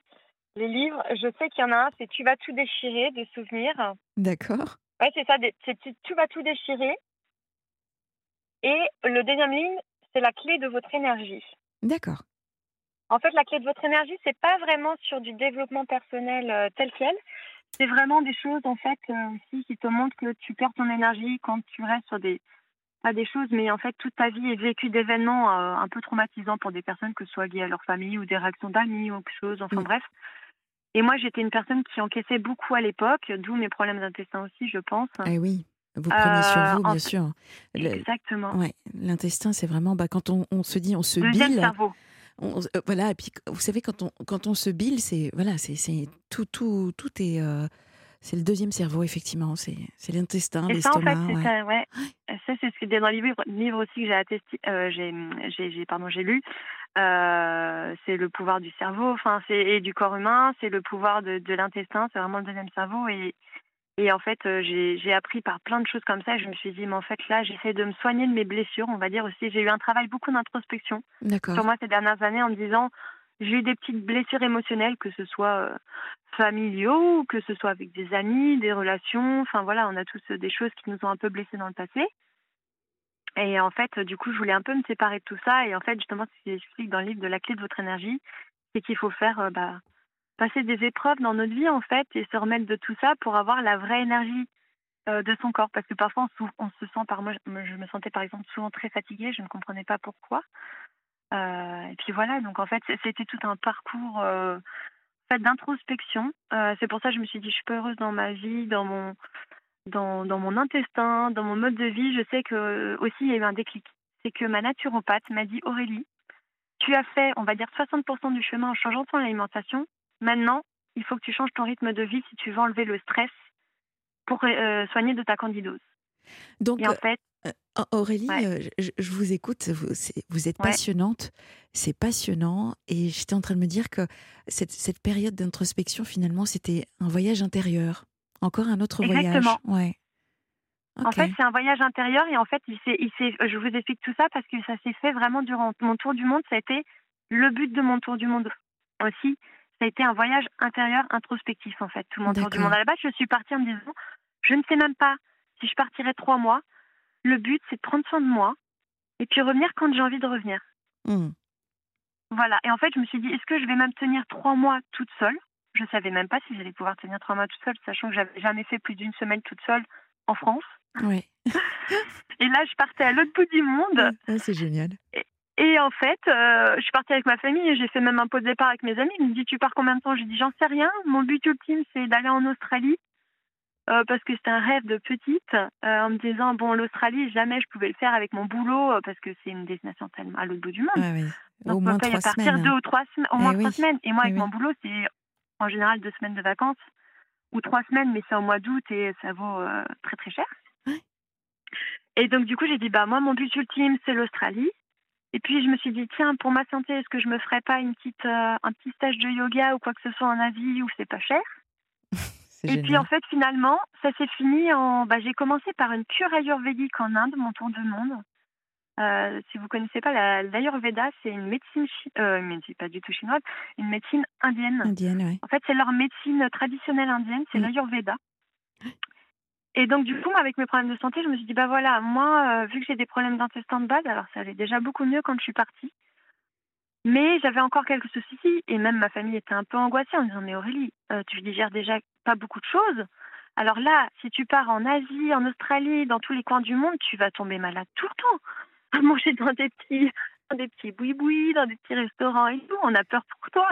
Alors là, Aurélie, moi, ce que je vous propose, c'est de faire un Ouais. tour dans le studio Coluche d'Europe 1 pour accueillir Guillaume et son flash. Et on se retrouve juste après. Ça marche. Euh, Aurélie, Oui, Oui. c'était là. donc, euh, vraiment, alors je- réitère, c'est passionnant. Donc, vous partez pour l'Australie. Eh ben en fait, avant de partir en Australie, au Ah oui, vous passez par me dis- l'Inde. Eh ben en fait, euh, finalement, je suis passée par plusieurs pays parce que je me suis dit bon, eh ben en fait, j'étais partie peut-être pour quelques mois. Et puis je me suis dit bon bah je vais commencer par l'Inde, sachant que j'ai eu je ne sais combien de messages de personnes qui m'ont dit quoi tu commences un tour du monde toute seule par un pays en plus comme l'Inde? Enfin un pays comme l'Inde, faut savoir que euh, il y a beaucoup de gens qui, qui ont très peur de l'Inde et moi-même j'avais peur de l'Inde, mais je me suis dit bon c'est pour une cure ayurvédique, du coup, je partais pour 21 jours là, euh, vraiment pour prendre soin de moi, euh, avec un mix entre du yoga, euh, des, Oui. des médecines euh, vraiment euh, hindoues, on va dire, une bonne alimentation, tout ça. Puis après, j'ai fini quand même par 10 jours, euh, 10 jours de voyage dans le Kerala. J'étais dans le Kerala, donc qui est une région du sud-ouest de l'Inde, Ouais. et très verte et tout. Enfin, franchement, eh ben, j'ai adoré mon expérience. Alors, c'est. C'est très dépaysant, hein, on va Ah dire, oui. de la France, c'est Ouais, sûr. C'est le moins qu'on puisse dire. On a beaucoup d'a priori euh, sur l'Inde. Alors, euh, je suis toujours euh, pas allée dans le nord de l'Inde. Je pense que c'est complètement différent que les Oui. grosses villes comme New Delhi, etc. Oui, mais ça, ça reste, euh, ça reste aussi très, très spécial dans l'ambiance. de, de- là, on comprend la nuance entre la, la pauvreté et la misère quand on Ah bah oui, vraiment, ouais, Mm, mm. je, je- je comprends. Franchement, Euh, et c'est une belle expérience. Enfin, oui, oui, allez-y si vous voulez. Non, non, mais je vous en prie. Euh, En fait, j'avais une question parce Ouais. que qu- quand vous nous dites que vous nous avez expliqué hein, juste avant euh, la pause Oui. que vous faisiez, donc vous avez découvert des intolérances. Oui. J'ai entendu carottes, tomates, et je me dis, Ouais. mais Aurélie, même ce tour du monde, comment est-ce que vous l'avez géré au niveau alimentaire? En fait, ça a été au début, je me suis dit mais ça va être l'horreur et en fait, c'est pour ça que j'ai commencé par cette fameuse cure ayurvédique parce que alors on- dans la liste euh, bah, vous devez savoir mais en fait dans les intolérances élargies, c'est étonnant, il y a des numéros à côté, il y a des niveaux d'intolérance élargie. oui. Mais en fait, je n'avais aucune idée moi quand j'avais des symptômes de savoir à quoi c'était dû parce qu'on mixe toujours des choses dans un repas. Et par exemple, la tomate, il y a des moments où je la tolérais très bien, genre dans une salade, mais en version sauce tomate dans une pizza, ça passe pas du tout. Oui. Et euh, carotte froide, ça va, mais la carotte chaude, je la supporte pas. Alors- Alors, je ne sais pas pourquoi. On, on va expliquer, on va expliquer aux, aux auditeurs hein, qui, qui- qui- Ouais. pour comprendre encore un peu plus. En fait, quand vous faites cette, cette prise de sang euh, que le naturopathe vous propose de faire, et vous avez raison, elle n'est absolument pas prise en charge. hein. Euh, Oui. de, de mémoire, elle doit tourner aux alentours de 180 à 200 euros hein, pour donner un. C'est ça. Moi, Voilà. je crois que c'est un truc comme ça, dans les 200 euros. Je l'avais fait au laboratoire Jamaria à Paris, pour info, moi. Dans le 16e Oui, exactement. Bon, donc euh, ben, nous sommes allés à, à la même euh, adresse. Et, et donc, euh, en fait, on vous donne, on vous donne une liste et c'est classé par euh, à éviter, Oui. toléré Et puis ensuite, bah, c'est vert en fait. Hein, vous, vous, pouvez en consommer autant que vous voulez. Donc là, en fait, ce que vous, vous nous expliquez, Aurélie, c'est que pendant également ce, ce, ce, voyage, vous avez également découvert finalement le mode de consommation également de, de certains aliments. Donc là, vous, étiez en train de nous dire que la tomate fraîche, ça passe, mais en mode sauce tomate, c'était pas du tout. bah ça, c'est ce que j'ai remarqué avant de partir. Mmh. En fait, avant de partir, et du coup, il y a une chose, c'est que, euh, c'est que, euh, pardon, excusez-moi, euh, c'est qu'en fait, pendant mon tour du monde, je n'ai pas du tout les mêmes habitudes alimentaires qu'en France. Et ça, ça a changé beaucoup, beaucoup de choses. Je, je comprends. vous dire. Oui. C'est que par exemple en Inde, du coup, je pense que déjà ma cure ayurvédique a aidé à vraiment me soigner. Après coup, j'étais complètement épuisée parce que cette cure, en fait, est très épuisante pour le corps en fait, on chamboule un peu tout l'écosystème, on va dire. Euh, et puis moi, je sortais d'une période stressante. Il faut savoir que je suis complètement folle. Euh, j'avais fini mon boulot le vendredi. Le lundi, j'étais dans l'avion pour euh, l'Inde. Donc, j'ai pas pris trop... J'ai pas... j'ai préparé mon tour du monde en trois mois, en fait. vous l'avez senti comme ça, vous l'avez fait. petite question pour nos auditeurs. Est-ce que, est que cette cure, on peut la trouver en France? Alors, on peut la trouver en France, oui. Euh, mais ça sera pas du tout la même chose qu'en Inde. Ah Alors, euh, en fait, euh, j'avais regardé en France déjà, c'est quatre fois le prix de l'Inde. Mm. Et puis, c'est des personnes qui peuvent être formées en Inde. J'en ai trouvé, mais je pense qu'il y en a très peu. De, de, souvenirs, je crois que j'ai dû en voir trois, quatre. C'est à peu près vrai, véritable. parce qu'en fait, ces personnes sont principalement formées en Inde. Et en Inde, moi, que je suis partie vraiment là-bas parce que j'étais dans un hôpital ayurvédique. Donc d'ailleurs, en parallèle de ça, euh, si les personnes, ça les intéresse, faut savoir que dans ma maintenant, enfin, je suis blogueuse euh, voyage. D'accord. Et j'ai fait un article de, sur mon blog sur ma candidose et sur euh, ma cure ayurvédique, détaillant vraiment toute ma cure. Donc si ça en ah, intéresse certains.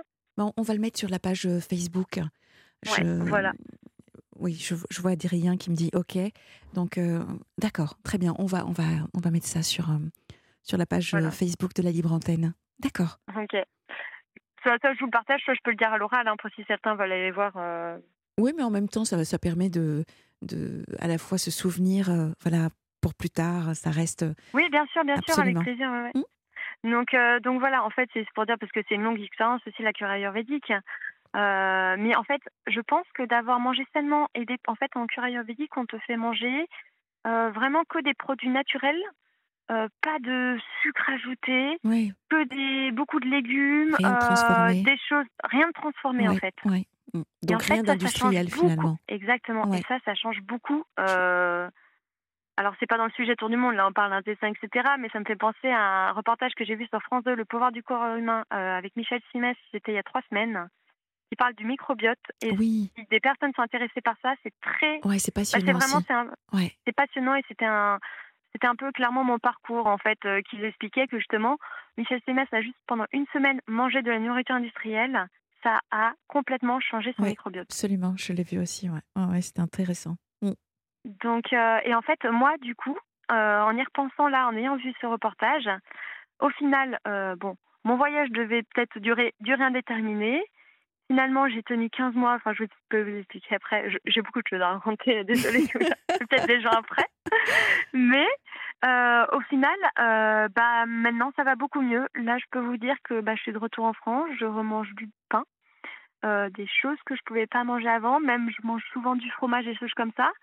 J'avais peur. J'ai même mangé des pizzas hier soir. Et, et ben. Ça passe. Alors, je sens que c'est. Je sens que c'est pas parfait après c'est un peu lourd dans l'intestin, mais ça passe clairement. J'ai beaucoup de choses qui repassent. D'accord. J'ai beaucoup de choses que je peux remanger. Enfin, ça m'a. Je pense que le voyage entre le fait que bah, j'avais beaucoup moins de stress. Enfin, j'avais un autre type de stress en voyage. C'est pas le même type que stress qu'en France, par exemple, dans la vie quotidienne.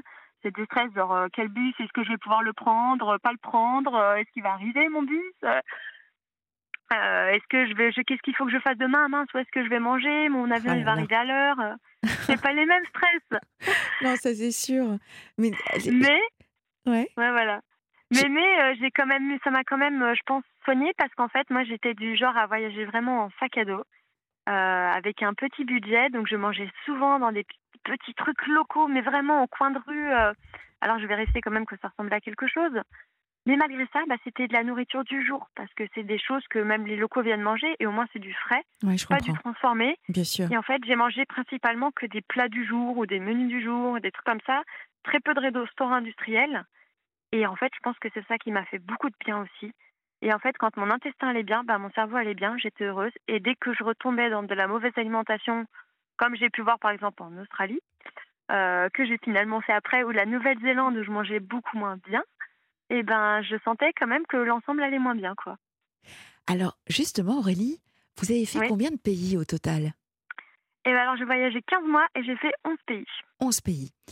Est-ce que comme ça, puisqu'on parle de nourriture, hein, finalement on voyage Ouais. aussi à travers euh, notre macrobiote et, et- et notre intestin, Oui. euh, quel est le, le, le pays où vous avez le mieux mangé? Franchement, euh, bah, je pense que ça se distribue entre l'Indonésie et l'Inde. D'accord. Parce que, mine de rien, alors donc pour vous expliquer, j'ai fait l'Asie, donc euh, j'ai fait l'Asie, puis l'Océanie, euh, puis l'île de la Réunion, puis l'Amérique du Sud. D'accord. Euh, voilà, donc j'ai fait un tour du monde, comme on peut dire. Voilà, j'ai fait les, tous les continents, vu que finalement je suis rentrée en Europe et on va dire fait un petit crochet par l'île de la Réunion, qui Mhm. n'était pas prévu au programme. C'était plein d'aventures sur le tour du monde, mais c'est passage, on va dire, par l'Afrique. Mais finalement, là où j'ai le mieux mangé, franchement, c'est l'Asie, euh, selon moi. Parce que bah, justement, suite à mes problèmes de santé, je suis devenue euh, enfin flexitarienne, on va dire. Donc je réduisais beaucoup ma. Je suis pas vraiment végétarienne, mais j'essaie de manger le moins possible de de, viande, ou, ouais. de, ou de poisson. Et euh, c'était vraiment beaucoup plus facile dans certains pays d'Asie, même pour moi qui est sans gluten du coup de base, euh, qui ne tolérait pas. Bah l'Asie c'est génial parce qu'il y a du riz partout. Ils mangent pas de pâtes, ils mangent pas de, enfin peut-être des nouilles de riz justement à l'inverse. Tout est basé sur le riz, il y a plein d'alternatives et c'était génial pour moi. Donc l'Inde vraiment, on dit que c'est épicé, alors c'est épicé oui, mais moi j'ai pas trouvé ça trop épicé quand je m'en ai du non spicy. J'ai été agréablement surprise. J'ai mangé des des currys délicieux. Il y a plein de petits trucs, euh, des sortes de des dosas, ça s'appelle, c'est des crêpes à base de riz. Enfin, c'est en fait mon voyage a été un voyage aussi culinaire parce que, enfin, mon nom sur Instagram c'est Lily Foodies Travel. Ah, Donc vraiment, Voilà. c'est je suis fan de food et de travel. donc food, nourriture, travel, voyage. voilà, Ouais, d'accord. voilà, c'est ça. Et bon, je m'appelle Lily Foodies Travel, c'est vraiment Aurélie, euh, la passion food et voyage. Très Et bien. en fait, euh, ça on fait déjà 4 ressent. ans que On le Ouais, ressent ça fait déjà 4 Ouais. ans que j'avais ce nom, mais en fait, malgré mes problèmes de santé, j'ai toujours cette passion de la nourriture. C'est juste que, bah, avant, ma passion, c'était les burgers, les pizzas, etc. Maintenant, c'est de la nourriture plus saine. Vous restez combien de temps? Alors, est-ce que là, vous, vous êtes en, en phase de, de transition ou, ou je, je- je- de... Oh, j'ai oublié le terme, vous savez, quand on... on- d'escale, voilà. escale, eh ben, alors oui, je suis en phase d'escale, au final. Vous, vous Euh, repartez? Alors, en fait, euh, là, je vais vous dire des nouvelles parce que du coup, il y a- j'ai quand même pas mal de monde qui me suit sur Instagram. Et tout le monde, personne ne sait, je n'ai encore jamais dit. je n'ai pas du tout dit quels étaient mes projets, sachant que mes Ah. projets changent, changeaient vraiment en plus. Encore la semaine dernière, c'était pas du tout la même idée de, que cette semaine. Parce que depuis que je suis rentrée, en fait, euh, j'ai eu plein de. C'est très compliqué de rentrer dans un tour du monde, comme ça, en fait. Mm. 15 mois à voyager toute seule, à se dire qu'est-ce que je vais faire de ma oui. vie. Enfin, de rentrer et de te dire, je sais que moi, je suis plus faite pour le salariat, vraiment. Euh, du coup, euh, oui, Alors justement, j'a- j'allais poser la question, vous avez goûté à la liberté? Mais c'est ça. Donc, euh, que, que fait-on après cela quand on a goûté à ça? C'est quand même le luxe d'être libre. Vous vous leviez à l'heure oui. que vous vouliez. Bah. Euh, vous, avez, euh, vous avez écouté vos envies, vos besoins. Enfin, c'est vrai qu'aujourd'hui, on peut, on peut être amené à, à se poser la question pour vous, de se dire, mais c'est quoi la suite? Comment Bah est-ce oui, que vous bah, allez en fait, gérer c'est ça euh, qui est très dur. eh C'est ça qu'en fait qui est très dur, c'est que moi je me sentais vraiment libre. En fait, par exemple, il y a des, moi je voyageais vraiment jour le jour, surtout en fait, euh, à ma deuxième partie, on va dire, de Tour du Monde, c'était cette année où j'ai débarqué en Amérique du Sud, qui était même pas du tout prévu au programme. Hmm. Je suis arrivée, j'ai dit bon, cette partie-là. D'habitude, j'étais très organisée. Enfin, j'essayais d'à peu près organiser mes idées parce qu'il y avait des visas à durée déterminée en Asie, etc. Donc, je me disais bon, je vais en profiter au max, je vais rester deux mois là, deux mois là. Je faisais des voyages assez longs. Et je suis arrivée en Amérique du Sud, j'ai pris mon billet pour le carnaval de Rio. Je suis arrivée pour le carnaval de Rio là en février. Oh, Et j'ai dit après, je ne sais pas du tout ce que je vais faire en Amérique du Sud. J'ai dit je ne regarde aucun guide alors que je suis blogueuse voyage quand même. Eh ben pas du tout. J'ai dit moi j'adore voyager en disant je vais juste écouter les locaux, qu'est-ce qu'ils me disent, des recommandations peut-être de personnes sur Instagram s'ils veulent me donner des recos ou regarder un peu les, les aventures d'autres amis voyageurs et voilà. Et en fait je me suis laissée porter. Et ça, ça a été là vraiment un autre type de voyage pour moi, vraiment libre. C'est-à-dire, par exemple, je suis arrivée à Iguassou, je me sentais fatiguée parce que euh, j'avais fait un mois très intense après le carnaval, j'ai beaucoup vadrouillé en Mm, Brésil, mm, mm, etc. Et je me suis dit, bah, en fait, je suis fatiguée, je vais me reposer. Et puis, en fait, euh, chaque jour, je disais à l'hôtel, bon, bah, je vais reprendre deux jours en plus, deux jours en plus. Finalement, je devais rester trois jours. Je suis restée une semaine dans un, un hôtel euh, où je me sentais bien. Mm.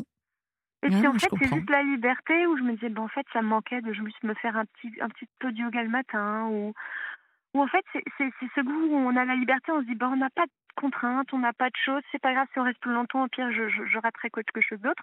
Puis là, on, on, on retourne en France. Alors, je suis rentrée en fait pour le mariage de ma sœur, D'accord. qui était un grand événement. Bah oui. Merci. Bah, c'était, euh, on a fait bon plein de choses. Donc il y avait plein de choses organisées. Le notamment du John C. Après il y a eu le mariage civil, le mariage religieux était ce week-end. Donc c'était, je suis témoin. Donc c'était quand même une organisation. Et puis c'est ma, ma petite sœur. Donc voilà. Donc c'est vrai que le retour a été vraiment au début. J'ai fait des surprises à mes proches. C'est très excitant, etc. Mais après on se tape bah, les, les questions de tout le monde, de tous les proches. Bah tu vas faire quoi cet été? Et, Et tu oui. reprends un boulot Eh bah oui. et, euh, et puis ma mère m'a dit bon, il serait temps que tu trouves un boulot. Et puis t'as mon père qui me dit euh, bon la Tanguy, euh, il faut il faut que tu trouves un boulot. euh, Enfin tu, tu Ah, comptes te poser où? Tu comptes faire tu comptes c'est ça? Oui, moi, parce que vous n'avez plus d'appartement, on le rappelle quand Bah, même. En fait je suis actuellement SDF. Enfin Ah bah si on peut le dire oui Et, c'est ça. d'ailleurs, en, en parlant de SDF, d'argent, com- comment est-ce que vous arriviez à, à vivre Comment est-ce que vous avez financé ce, ce, ce, ce rêve? Que vous aviez depuis, euh, Alors depuis ça ce j'ai goût beaucoup du de voyage? questions. Ouais j'ai beaucoup de questions et en fait euh, bah c'est pas simple mais j'ai fait des économies voilà. En Ouais. fait je suis pas une personne euh, très dépensière de base.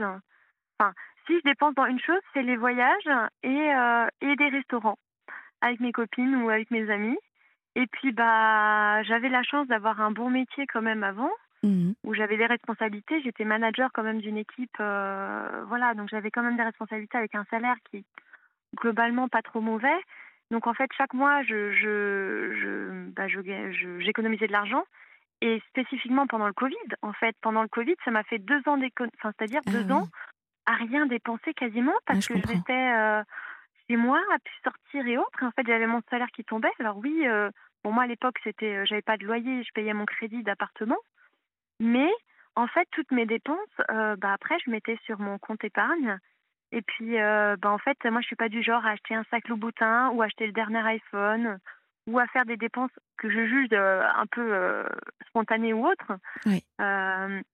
Sachant que je suis dans un mode d'économie en plus depuis quelques années vraiment minimaliste, dans une économie un peu plus circulaire, éco-responsable, acheter mes cho- des choses seulement si j'en ai besoin, acheter des choses que euh, par exemple sur Vinted, euh, d'occasion ou autre.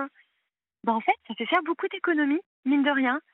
Euh, et j'ai tellement de gens qui me disent mais t'as une chance exceptionnelle de partir tout le monde, t'as pu faire des économies. Alors oui, parce que je gagnais comme bien ma vie, mais je pense que des personnes, il suffit qu'elles soient un peu plus cosmiques ou même qu'elles soient ensuite, alors ça dépend bien sûr des obligations quand on a des enfants, Mm. bah, il y a des choses à assumer. Oui. Mais si on est comme moi, une personne célibataire ou peut-être en couple sans charge autre, bah, en fait j'ai envie de vous dire, si vous avez envie de partir en tour du monde, bah, ou même autre, parce que moi par exemple, pour vous dire le budget, en 15 mois j'ai dépensé 18 000 euros avec les billets d'avion inclus.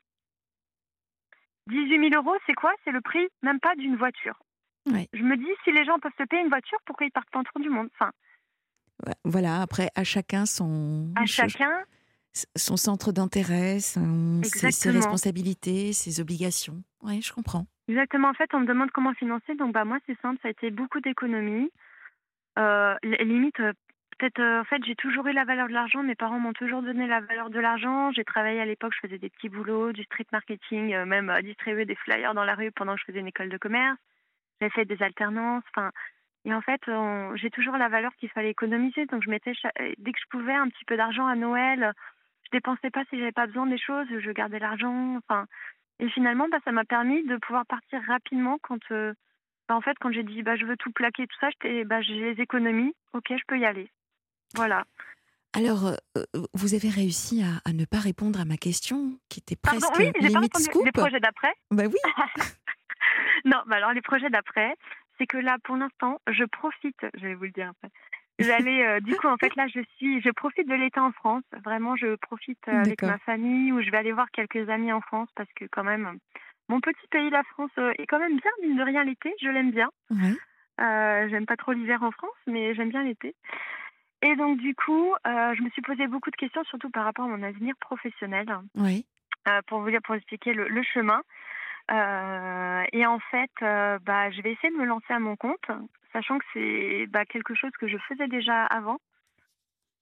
donc en fait, ce boulot de, enfin on va dire, j'étais déjà blogueuse, Instagrammeuse, créatrice de contenu, ce que vous voulez, à, côté de de mon boulot ou pendant mon voyage, je l'ai fait aussi, mais je faisais ça vraiment par passion. Je touchais zéro revenu quasiment à part j'ai fait j'ai eu quelques fois des réductions durant mon voyage ou des choses comme ça, mais je faisais pas du tout ça pour l'argent, je faisais vraiment ça par passion. Et puis en fait, euh, quand j'ai vu des gens qui m'ont dit, mais en fait Aurélie, euh, avec tous tes abonnés, euh, ton trafic sur ton blog, tu pourrais en vivre, enfin pas peut-être pas en vivre, mais en avoir beaucoup de compléments de revenus, etc. J'ai dit, bah en fait, je vais commencer à tester parce que moi je bossais dans le marketing, donc je me suis dit, bah tiens, je vais m'amuser avec mon blog. Et donc là, en fait, L'idée, c'est que dans les prochains mois, je vais, je vais, je vais m'amuser. Je vais, enfin, je vais, je vais faire, euh, je vais bosser mon blog parce que j'ai beaucoup de contenu à mmh, partager. J'adore aider les voyageurs en fait euh, à voyager. Et donc du coup, bah là, je vais bosser sur mon blog. J'ai plein d'articles, il y a plein de pays où j'ai rien rédigé euh, sur comment faire, par exemple, je sais pas, cinq jours à Rio de Janeiro, comment faire le carnaval. après, j'ai fini par le Pérou, je sais pas, cinq jours autour de Cusco, les meilleures activités à faire, ce genre de choses en fait, si je peux aider des voyageurs, moi, ça me fait plaisir. Alors, vous, savez, à qui je pense? Je pense à, Max, qui en début euh, d'émission nous a parlé de la difficulté à encadrer les personnes malvoyantes ou non-voyantes quand elles souhaitent voyager.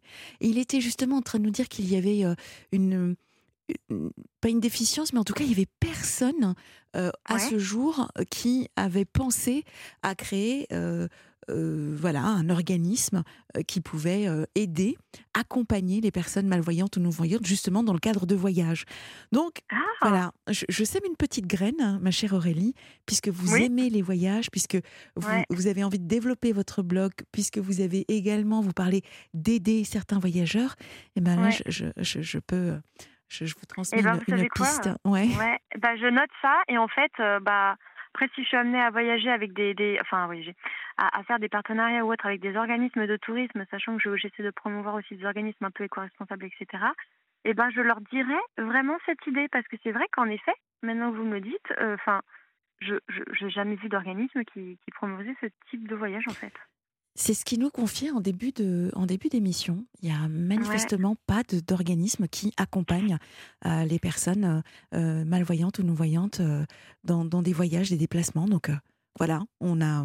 Bah, je garde ça en tête pour en parler à des gens ou autres qui croiseront peut-être mon chemin, mais bah carrément, ou même moi, si un jour je lance une agence de voyage, je ne sais pas, mon, mon idée est indéfinie, mais en fait, j'ai plein d'idées en tête, mais, mais ça met du temps, il faut avoir du temps pour s'y consacrer, enfin voilà. Là, quand on vient en France, c'est vrai qu'il y a les, joies des retrouvailles, de profiter eh des moments bah avec des autres. Donc, on ne peut pas se consacrer, développer des idées, des business, ça prend du temps. Mm. En fait, c'est pour ça, pour finir sur votre question, je vais passer l'été en France. Et après, je me suis dit, non, mais je ne peux pas rester en France. Euh, même avec tout ce qui se passe, en fait. Euh, je suis rentrée, il y avait les émeutes, enfin, à cause de tout ce qui s'est passé ces derniers temps. Euh, enfin, c'était un peu compliqué avec la, la mort euh, du petit euh, Nel. Oui. mais euh, voilà, et en fait, tout ça, ça m'a fait un peu en mode, bah, en fait, j'étais tellement bien à l'autre bout du monde. Alors, je fuyais peut-être un peu la réalité, mais avec tous les tracas du quotidien, et une vie tellement moins chère aussi. Oui, mais je comprends, ouais. C'est assez fou. Et donc, en fait, vu que là, je me suis dit que je voulais bosser sur mes projets personnels, et sachant que je n'ai quasiment aucun revenu actuellement, c'est compliqué pour moi de m'installer en France. Bah, parce qu'en fait, j'ai mmh, en, en tant qu'entrepreneur, c'est une difficulté qu'on a, c'est qu'en fait, pour, pour avoir un, appartement, pour pouvoir louer, on nous demande trois ans de fiche de salaire. Et moi, vu que je me lance, bah, je peux pas louer. Je peux pas louer d'appartement, que ce soit en France ou, enfin, ou dans les dom ou autre. Euh, donc en fait, je me suis dit, bah voilà, mon projet là, euh, j'étais même en train de regarder les billets d'avion avant de, de nous appeler.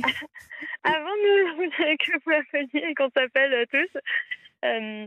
Voilà, parce qu'en fait, je pars à Bali durant deux trois mois jusqu'à Noël, je pense. Donc potentiellement de début octobre à Noël. Euh, je pars m'installer à Bali, donc euh, cette ah. île très connue des Instagrammeurs, on va dire, très connue euh, dernièrement du tourisme de masse en, en, Indonésie. Oui, effectivement. Du coup. Oui. Et Prisée par, par, les Américains et les Australiens. Mm. Et les Australiens beaucoup, parce qu'en fait, c'est à quelques heures de vol de l'Australie. absolument. Et en fait, sachant que c'est une île en fait que moi j'ai déjà fait durant mon tour du monde, et en fait, que j'ai en même temps détesté mais adoré, et adoré aussi parce que moi, je suis contre totalement ce, ce truc d'Instagrammeurs qui font de belles photos. Tous les spots sont devenus payants. Même pour faire une photo sur une balançoire, il faut payer 3 euros. enfin, enfin, et voilà, c'est devenu un spot Instagram. Alors, cette partie-là, je la déteste. Mais à côté de ça, j'ai découvert des petits spots après un peu plus cachés où tu peux, tu es au calme, tu peux faire des retraites de yoga très bien. Mais enfin bref. Merci Aurélie. En, fait, moi, je... en tout cas, un, grand merci. C'est vrai que on pourrait vous écouter, mais des heures et des heures. Voilà, donc je pars à Bali et je vais bosser parce que c'est un spot d'entrepreneur et que ça va être génial. Eh bien, merci infiniment pour votre témoignage. On vous retrouve sur la page Facebook de la Libre Antenne et vraiment. Euh, moi, en tout cas, je vous suis. Désolée. Non, non, mais c'était passionnant. Merci infiniment. Et, prenez bien eh ben, soin de vous. Merci à vous. Merci à vous. Au revoir. Au revoir, Aurélie. Nous accueillons tout de suite Edwige. Bonsoir, Edwige. Bonsoir. Re-bienvenue à la Libre Antenne. Merci. Alors, pour euh, remettre le contexte, en fait, nous avions terminé l'émission avec vous hier soir. Oui. Mhm. Bon. Euh, vous nous avez expliqué, alors vous, vous, vous compléterez, hein, parce que je remets juste dans le contexte, Edwige, vous nous avez expliqué euh, que euh, vous avez. J'ai noté le premier mot que vous avez dit j'ai jeté mes enfants. Cette phrase-là, je l'ai trouvée très forte. Et en fait, vous nous avez, vous nous avez expliqué hein, le parcours euh, de votre vie. Vous nous avez donc raconté comment votre fils, euh, suite au décès de son papa, donc de votre euh, époux, a cherché à vous mettre dehors. Comment votre fille vous a beaucoup, beaucoup sollicité dans sa nouvelle vie, à l'aider constamment, à être le soutien de votre fille. Vous nous avez d'ailleurs parlé même de son bébé parloir. et puis, c'est cette propension que vous avez à donner aux autres, à, à être dans cette générosité, et puis ce sentiment qu'il n'y a rien en retour. Et puis ça a été un point de non-retour justement. Donc déjà avec votre fils puisqu'il a cherché à vous mettre euh, dehors et qu'il n'a pas réussi. Et puis euh, votre fille, donc il y a quelques jours, la rupture définitive. Enfin, en tout cas, rupture. Ben oui, parce que là, franchement, j'en peux plus quoi. Par contre, pour le bébé parloir, c'est pas ma fille, c'est disons un peu ma fille adoptive quoi. Parce que c'est une jeune femme que j'ai beaucoup beaucoup aidée parce qu'elle a hum, eu un accident très très grave de voiture et son copain est mort dans l'accident et il est mort dans ses bras. Et j'ai eu pitié d'elle quoi parce que elle habitait en face de chez moi. Mmh. Et donc euh, tous les soirs, elle venait discuter. Euh, parce qu'elle avait besoin de parler et ça a fini en ce qu'elle vienne manger tous les soirs à la maison. Et je me suis attachée à elle un peu comme si c'était ma fille. D'ailleurs, elle était copine avec ma fille. Et au fur et à mesure, ben, je l'ai aidée. Donc, elle a fréquenté un gars qui, qui faisait plein de sales coups. Il a été en prison. Elle a fait donc son fils avec lui en prison. Mmh. C'est ce qu'on appelle les bébés parloirs. Donc, euh, en plus, elle s'en vantait partout. J'avais beau lui dire, euh, Sophie, euh, arrête, tu risques des problèmes parce que c'est interdit normalement de faire ça hein, en prison. Oui. Mais bon. Et elle racontait à tout le monde, enfin bon, c'est un problème. Donc je l'ai aidée autant que j'ai pu. Elle aussi, elle a eu des problèmes de voiture. Donc comme moi, avec mon, mon métier de mécano et euh, en transportant des vélos, des cyclomoteurs. J'avais qu'une petite Fiat Uno. Donc, été, j'ai été à la salle des ventes. J'ai acheté d'occasion une Renault 21 Break pour pouvoir charger les cyclomoteurs et les scooters dedans. Donc, j'avais ma Fiat Uno, elle était en panne de voiture, donc je lui ai prêté ma Fiat Uno pendant huit mois. Euh, chaque fois, je lui disais, mm. Sophie, il faut que tu me rendes ma, voiture, je dois passer le contrôle technique, enfin, j'ai des choses à faire dessus. Il faut que tu me la rendes avant qu'elle soit complètement bousillée, quoi. Et puis, euh, chaque fois, elle me disait, oui, oui, je vais te la rendre, je vais te la rendre. Et entre-temps, elle a eu une petite fille avec un monsieur turc. Et la petite, ben, c'est moi qui l'ai élevée parce qu'elle la supportait pas. Parce que ça s'est mal passé avec euh, ce monsieur turc qui l'a frappée. Donc, euh, plus d'une fois, je l'ai emmenée au commissariat pour euh, déposer plainte. je l'ai emmenée à l'hôpital parce qu'un jour, il lui a donné un coup de poing derrière la tête, il lui a décollé l'oreille. Ah Donc, enfin, je, vous dis, je m'en suis occupée comme si c'était ma fille. Et donc, maintenant qu'elle a. Bon, j'ai fini par récupérer ma voiture. Donc, euh, après, elle a euh, c'est l'institutrice de l'école de, ses enfants qui lui a trouvé un travail parce qu'elle travaillait pas. Elle est restée dix ans euh, sans travailler, à vivre avec la CAF, les restos du cœur, enfin bon, ben. Et ce que je lui donnais, donc, elle, elle a comment donc elle a eu cette petite, c'est moi, Sarah, c'est moi qui l'ai élevée. Oui. Et donc, euh, et en plus, elle l'appelait la Turque. Ah. Alors, un jour, ça m'a, ça m'a mis en colère. Je me suis fâchée. Je, lui ai dit, écoute, la prochaine fois que je t'entends appeler la petite la Turque, là, c'est moi qui vais aller voir les assistantes sociales et tu vas voir que la petite, on va carrément te l'enlever. Ça me fera de la peine parce qu'elle ira en famille d'accueil ou mais elle sera certainement mieux que chez toi. Donc, euh, d'ailleurs, j'ai toujours de relations avec euh, ma filleule. Là, elle est en Suède en ce moment. Oui, c'est ce que, oui, c'est ce que vous nous disiez. Elle était partie au départ au Canada oui. pour s'éloigner de sa mère. Mm. Elle a pu. Ben, je l'ai aidée pour les, un peu pour les finances parce que bon, c'est cher hein, un voyage au Canada. Elle a fait des gardes d'enfants pour euh, avoir euh, un peu d'argent pour payer son voyage. Mm. Et en plus, elle avait pas, parce que sa mère ne lui achetait pas de vêtements, elle lui achetait rien. Quand elle voulait s'acheter quelque chose, elle faisait des gardes d'enfants le soir. Et euh, comment euh, pour, s'habiller quoi. Hein. Et puis moi, ce que je lui donnais aussi, elle, elle a été, un, elle est psychologue. Donc pour aller à la fac, elle lui donnait même pas de quoi s'acheter un casse-croûte le midi. Hmm. C'est moi qui lui donnais. Elle estimait qu'elle n'avait pas à lui donner d'argent pour manger. Oui. Qu'elle était assez grande pour euh, gagner son, son pain, c'est le cas de le dire. Oui, son gagne-pain, oui. Donc, euh, ben, après, elle est tombée en. Quand elle a trouvé son travail, elle est tombée en panne de voiture.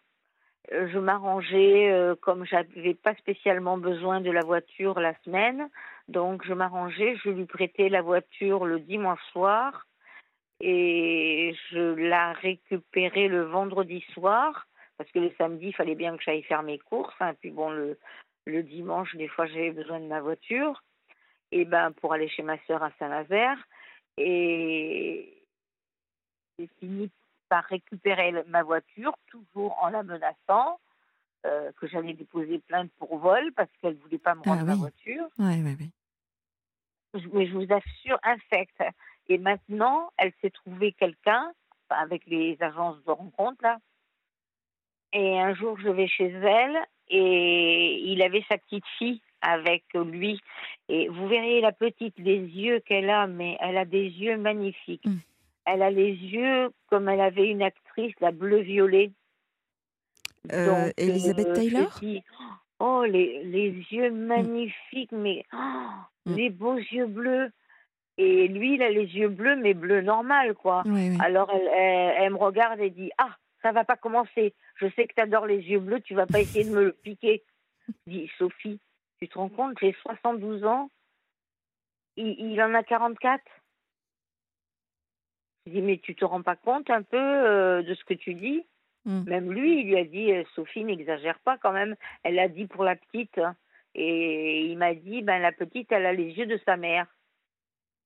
Mm. Et ben c'est ça a démarré de là qu'elle a commencé à, à me prendre en grippe. Ah Et oui. maintenant, elle raconte partout des, des tas de choses sur moi euh, qui sont n'importe quoi, quoi. Euh, C'est dommage surtout. Ben oui, donc Bah je oui. suis obligée de me fâcher avec elle aussi. Ouais, c'est dommage. Vous. Et heureusement que j'ai Sarah, Ouais. euh, ma, sa, sa fille aînée, ma filleule, parce que euh, et, enfin j'ai ma famille à Toulouse aussi, mais euh, j'avais peur que Sarah, comme elle a monté la tête aux deux autres enfants, à Léa que j'aimais beaucoup. Léa, pendant trois ans, je l'ai emmenée chez le psychologue toutes les semaines parce qu'elle avait besoin d'aller de voir un psychologue et sa mère voulait pas l'emmener. Donc je l'ai emmenée pendant deux ans au centre Benoît Menis. C'est un centre, bah, c'est le centre où je vais aller euh, où le psychologue est gratuit. Et donc euh, elle, a, parce qu'il elle a faut- réussi à monter la tête à Sarah et ils ont déposé plainte contre moi pour intrusion dans la vie familiale. Ah oui, ben bravo. Oui, parce qu'il faut expliquer également aux auditeurs que vous avez pris rendez-vous, hein, parce que vous êtes vraiment. euh, Enfin, c'est c'est compliqué pour vous émotionnellement. Euh, voilà. Donc euh, oui, là, là, nous ne le savions pas. Donc il y a une plainte contre vous sur Oui. intrusion. D'accord. Bon, bravo. Intrusion. Non, non, mais elle a été classée sans suite hein, parce que comment j'ai le le gendre ramasseur qui est assez haut placé et il s'est renseigné. D'ailleurs, lui, il est intervenu parce que bon, toute ma famille connaît la vérité. Hein, ils savent bien que j'ai rien fait de mal. Hein. Je vais pas lui piquer son son copain quand même. Mais elles se rend pas compte. Il a 44 ans, j'ai 72 ans. Je les prends pas au berceau. Hein. D'ailleurs, je veux pas d'homme dans ma vie. Mes chats, ils en voudraient pas. et, et comme j'habite chez mes chats, donc Voilà. euh, Oui, donc vous nous aviez expliqué hein, que vous en aviez adopté beaucoup, beaucoup, beaucoup, qu'il en reste, qu'il en reste quelques-uns. Oui, il m'en reste 12, ouais. Voilà, 12. Ben, ouais, Euh, Aujourd'hui, j'ai eu des frayeurs avec Blanco. Aujourd'hui, il n'était pas bien. C'est celui qui a 19 ans. Mais là, ce soir, j'ai encore regardé. Là, ça va, il dort. Ça il est bien. D'accord. Mm. Euh, Ouais. Donc, donc j'ai- pensé à vous euh, également, Edwige, euh, par rapport à, à notre échange d'hier. Euh, je, je, je vous entends, je suis soulagée parce que ça va déjà un petit peu mieux. Là, ce soir, je vous entends, ça, ça va mieux qu'hier. Hier, vraiment, euh, c'était pas, vous n'étiez pas au, au top de votre forme, hein, si je puis dire. Euh, Ben, non, non, parce que j'avais eu euh, ma sœur aînée, euh, celle qui a plein de fric, et qui me dira jamais, tiens, même prêter, quoi. Je dis pas donner, mais prêter, Bien sûr. alors qu'elle sait que j'ai que 320 euros par mois pour vivre. Parce qu'une fois que j'ai tout payé, plus l'EHPAD à ma mère, oui, parce que vous prenez en charge elle pourrait, effectivement elle votre pourrait maman. me dire, euh, ben, j'ai 300 euros d'EHPAD de tous les mois à donner pour ma mère, hein, euh, sur euh, 982, non, qu'est-ce que je dis, 1132 euros de retraite. Donc il y a les 300 euros, 300 euros d'EHPAD à ma mère, plus l'assurance de la voiture, l'assurance de la maison, le téléphone, bon, j'ai que 14,95 euros. Le, qu'est-ce que j'ai encore euh, ben, comme assurance, qu'est-ce qu'on a la maison, la voiture. Euh, j'ai pas de mutuelle parce que je peux pas. Euh, Vous êtes toute seule à, à financer le- l'EHPAD de votre maman? Non, on est Non. six, donc on a 300 Ah. euros chacun. D'accord, d'accord. Ok.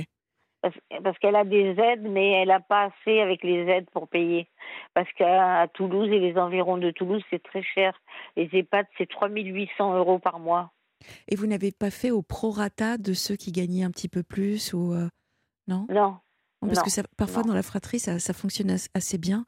Il y a, il y a vraiment cette, euh, cette communion, ce, ce soutien également entre frères et sœurs de se dire bon bah voilà, on fait également en fonction de, de, de ce que l'on gagne. hein, forcément, euh, euh, quand vous vous avez une petite retraite, euh, donner 300 euros sur euh, sur les 1132, c'est c'est quand même beaucoup, hein. Ouais. Bon. Non, mais ma sœur aînée qui a euh, 2500 euros de retraite par mois, plus les assurances vie qu'elle a touchées quand mon beau-frère est décédé, elle a touché 450 000 euros d'assurance vie parce que mon beau-frère avait trois assurances vie. Donc, et hum, quand ma sœur Gigi a proposé justement qu'on fasse euh, bah, au prorata de, Ah de ce qu'on avait, Bah oui. euh, parce que ma sœur Gigi, c'est vrai, c'est celle que je préfère. Elle est vraiment très. euh, et ben, ma sœur aînée a dit ah non non non, on partage en six. hein. Bon. Ensuite, Donc, euh, quand il n'y a pas le choix, il n'y a, il y a pas le choix. dit à ouais. Gigi, on fait pas d'histoire, on partage en six. Je me débrouillerai, c'est pas grave. De toute façon, je suis hyper végétalienne, donc euh, je dépense pas grand chose pour manger. Donc euh, mes chats, je les ai habitués. euh, bon, ils mangent de la boîte, mais je les ai habitués à, cuisiner un peu pour eux, quoi. Donc, quand je trouve du poisson en promo ou de la viande, des déchets de viande en promo, j'achète et je cuis avec du riz et ils mangent, donc j'ai pas de problème non plus. Euh, Mais, euh, mais là, ce qui me chagrine, c'est Sophie, quoi, parce qu'avec tout ce que j'ai fait pour elle, aller déposer plainte contre moi pour euh, intrusion dans la vie privée et faire en sorte que ses deux enfants déposent plainte avec elle, oui, c'est. alors que Lé- Léa, comme je, je, je l'ai appelée Léa, hein, je lui ai dit, mais Léa, c'est quand même pas gentil, tu te rends compte? Qui c'est qui t'a emmené chez le psychologue? Maman, elle voulait pas t'emmener. Et même la psychologue trouvait drôle que ce soit moi qui l'emmène et elle lui, elle disait, mais pourquoi c'est pas ta maman qui t'emmène et que c'est ta grand-mère parce qu'elle croyait que j'étais la grand-mère? Hmm. alors euh, Léa euh, disait ben non, euh, maman elle n'a pas le temps, elle n'a pas le temps. alors que la psychologue donnait les rendez-vous le mercredi après-midi pour que justement sa maman l'emmène au moins une fois. Et elle n'a pas emmené. Et quand on était au centre Benoît Meunier, on a été pendant deux ans, elle a enlevé du centre Benoît Meunier parce qu'ils insistaient trop pour que la maman y aille. Oui. Et la psychologue du centre Benoît Meuni, Meuni lui avait dit Eh ben, moi, je veux absolument que ta maman vienne. J'ai Hmm. besoin de voir ta maman. Je Et là, elle a enlevé et elle a mis chez une psychologue privée. Euh, La rupture avec Sophie a eu lieu quand? En fait, à partir de quand est-ce que vous n'avez plus euh, ça, remonte à il y a combien de temps, euh, Edwige? Euh, deux mois. Ah oui, oui, donc c'est tout frais. Vous, vous nous avez Ouais. dit que la, la plainte a été classée sans suite, oui, oui, oui, oui, oui. déjà, Mhm. d'accord Ouais. Quelle a été la réaction de Sophie? Ah, je sais pas. Je sais pas du tout. Je saurai avec Sarah quand je j'arriverai à la joindre ben, sur. Sur comment je vais Messenger mettre ou- WhatsApp Oui, parce que j'ai plus Instagram, donc euh, parce que autrement je la joignais par Instagram, donc euh, mais euh, non non mais c'est une fille qui est vraiment très très spéciale, qui est égoïste, qui est je sais pas, elle est enfin bon, j'aurais dû m'en apercevoir avant, mais moi je, je vous l'ai dit hier, je suis con. Et Voilà. Et, ça, je- embobiner. Et une fois que je me fais embobiner, après c'est foutu. alors, euh, mo- moi déjà, j'aimerais que vraiment, encore une fois, vous arrêtiez de, de dire que vous êtes con, euh, parce que c'est c'est pas vrai. Vous êtes authentique et sincère. Euh, J'avais déjà abordé le sujet avec vous hier de la gentillesse. de grâce est une valeur qui se perd de plus en plus. Donc, quand on a quelqu'un de gentil, on, on arrête l'autoflagellation. Vous n'êtes absolument pas trop bonne, trop conne. Ce, que, je voudrais surtout, avec le psy que vous allez voir, c'est de travailler sur votre authenticité. On ne vous changera jamais, Edwige, et l'objectif, c'est pas de vous changer pour les autres. Vous êtes comme vous êtes, vous faites ce que vous pouvez avec ce que vous avez, encore une fois, et ce qui sera intéressant dans le travail que vous allez faire avec ce psy, c'est déjà de vous accepter tel que vous êtes, avec les qualités et les valeurs que vous avez. Et en revanche, euh, surtout donc, surtout, on travaille l'estime de soi, parce que là, clairement, je- j'en ai parlé, j'ai parlé de vous euh, dans l'introduction, je ne sais pas si vous l'avez entendu. Oui, oui. Oui, Donc, entendu. Voilà. Donc, travaillez vraiment votre estime de vous-même avec ce psy, la confiance en vous également, cette gentillesse dont on a besoin et qui fait du bien, vraiment. Euh, en revanche, ce qui sera intéressant pour vous, c'est d'identifier les personnes avec qui est-ce que vous pouvez vraiment, vraiment donner. Idéalement, on donne sans attendre quoi que ce soit en retour. C'est déjà le début d'être aligné et vraiment épanoui dans, les actions de tous les jours. Quand on donne sans attendre, déjà on est moins déçu, il y a moins de frustration et il n'y a pas de mauvaise surprise. Il n'y en a que des bonnes. C'est ce qu'on appelle un acte gratuit. Vous vous inscrivez dedans, allez-y encore un petit peu plus, dans le sens où, à l'avenir, n'attendez rien des autres. Donnez, parce que c'est votre équilibre, ça fait, vraiment partie de vous. Mais là où vous, vous pouvez éventuellement, si vous le souhaitez, euh, euh, avancer, c'est je donne, mais je n'attends rien. Et avec le psy, c'est identifier à qui également vous pouvez donner. Non, mais maintenant c'est terminé. Là maintenant, je m'occupe de l'Ukraine. Je suis en train de récupérer le maximum de choses, euh, des médicaments, des jouets pour les enfants, des. Je j'ai déjà donné à la sécurité civile des médicaments oui. euh, que j'ai récupérés parce qu'ils n'ont pas de paracétamol chez eux. Donc j'en ai récupéré avec des personnes âgées que je que je vois, que je visite, et, souvent les médecins leur marquent beaucoup de paracétamol. D'ailleurs je me demande pourquoi ils font ça. Hein. Moi j'ai un couple de petits vieux qui me donnent des croquettes pour mes chats parce que de temps en temps quand ils partent chez le beau-frère à Bordeaux, je leur garde leur chat et, en échange, ils me donnent un peu de croquettes pour mes chats et ils ont plein, plein, plein de paracétamol. Donc un jour, je leur ai dit, je leur ai dit, mais l'Ukraine, elle a besoin de paracétamol. Mmh. Est-ce que vous voulez bien m'en donner un petit peu? Eh ben, ils m'ont donné 50 boîtes. Ah oui, en effet, c'était c'est presque une pharmacie. Alors j'ai, ben oui, j'ai, j'avais vu déjà avec la sécurité civile à Carrefour, ça les intéressait d'en avoir.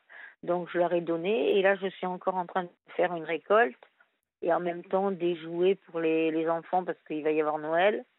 Et comme ça, euh, au moins, euh, c'est c'est pas des gens proches, c'est pas, je sais pas comment expliquer ça. Euh, je, je oui. non, j'attends rien en retour, quoi. Voilà. Voilà. C'est cadré, c'est dans, dans un cadre bien précis. Là, c'est pour l'Ukraine, donc là, c'est cadré. Disons qu'il n'y a pas de sentiments et d'émotions. Là, vous êtes sur euh, un service que vous rendez. Euh. Voilà, c'est comme quand j'allais bénévole au Resto du Cœur ou au Secours Populaire. Mm. Et eh ben, j'attendais rien de personne, quoi. Hein. J'étais euh, bénévole, j'étais bénévole, quoi. C'est tout. Hein. C'est. Mais bon, Sophie, ça m'a déçue parce que quand même, ça fait bah, vous la connaissez depuis. ans que je la connais. Ah bah oui, voilà, 30 ans, ouais. bah oui. Et donc, euh, et que je l'aide, que je l'aide, euh, donc euh, c'est ça. Edwige, est-ce que vous savez d'où vient ce, ce besoin, parce que c'est vraiment besoin chez vous, d'où vient ce besoin de donner? Ben ma mère. C'est-à-dire? Ben, ma mère, euh, je l'ai toujours vue donner euh, à ses sœurs et n'avoir jamais rien en retour. Euh, ma mère faisait tous les repas de famille. Je l'aidais d'ailleurs parce ah, ben que je mm. trouvais que ça lui faisait beaucoup de boulot pour elle. Elle faisait les repas de communion, elle faisait les repas de mariage, elle faisait. mais elle avait jamais, jamais rien en retour. Il l'invitait même pas à manger. D'ailleurs, une fois, ça m'a, ça m'a mis hors de moi et je l'ai dit à une de mes tantes, je lui ai dit, mais t'es drôlement culottée.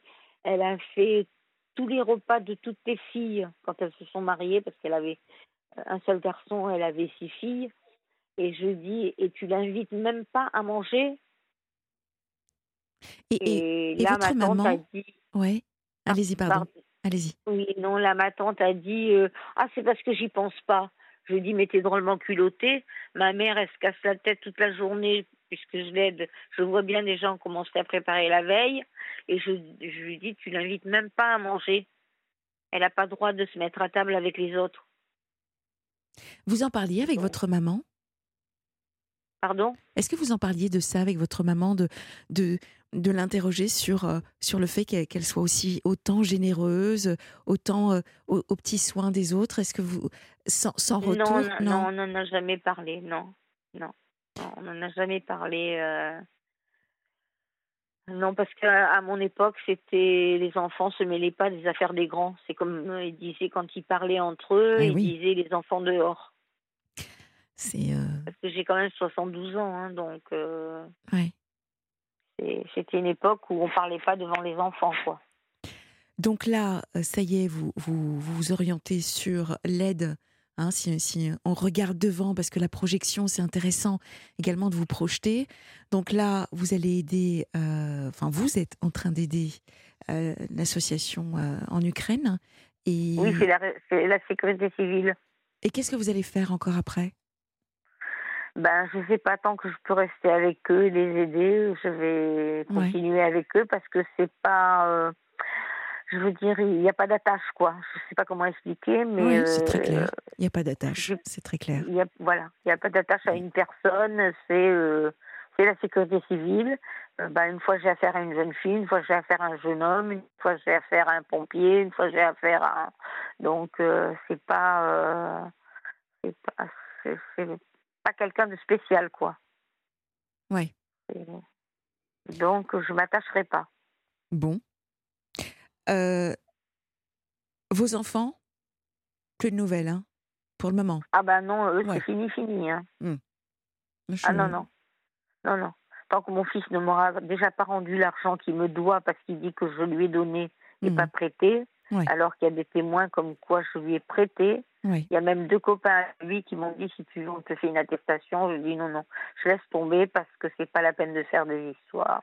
Moi, je Mm. préfère laisser tomber. C'est euh, c'est comme pour Sophie, tant pis, elle a déposé plainte, elle a déposé plainte, ça a été classé sans suite parce que c'était ridicule. Euh, je vois pas ce qu'elle a pu noter dans sa plainte, quoi. Mais le problème, c'est qu'elle a euh, mince, euh, poussé ses deux enfants, son fils donc qui a 24 ans et Léa qui a 17, 17 ou 18 ans, euh, je sais plus. Non, elle a 18, non, elle a Donc, 19 ans Léa. Dans tous les Et cas, ben, elle les a poussés à déposer Ouais. plainte contre moi aussi. Edwige, en tout cas, bon courage. Merci infiniment euh, de votre témoignage. Merci également à Max, Aurélie. euh, pour, pour euh, cette émission qui était vraiment passionnante. Vous avez rendez-vous ce week-end avec Valérie Darmon qui vous répondra donc au 01 80 20 39 21. Moi, je vous souhaite un excellent week-end et à lundi.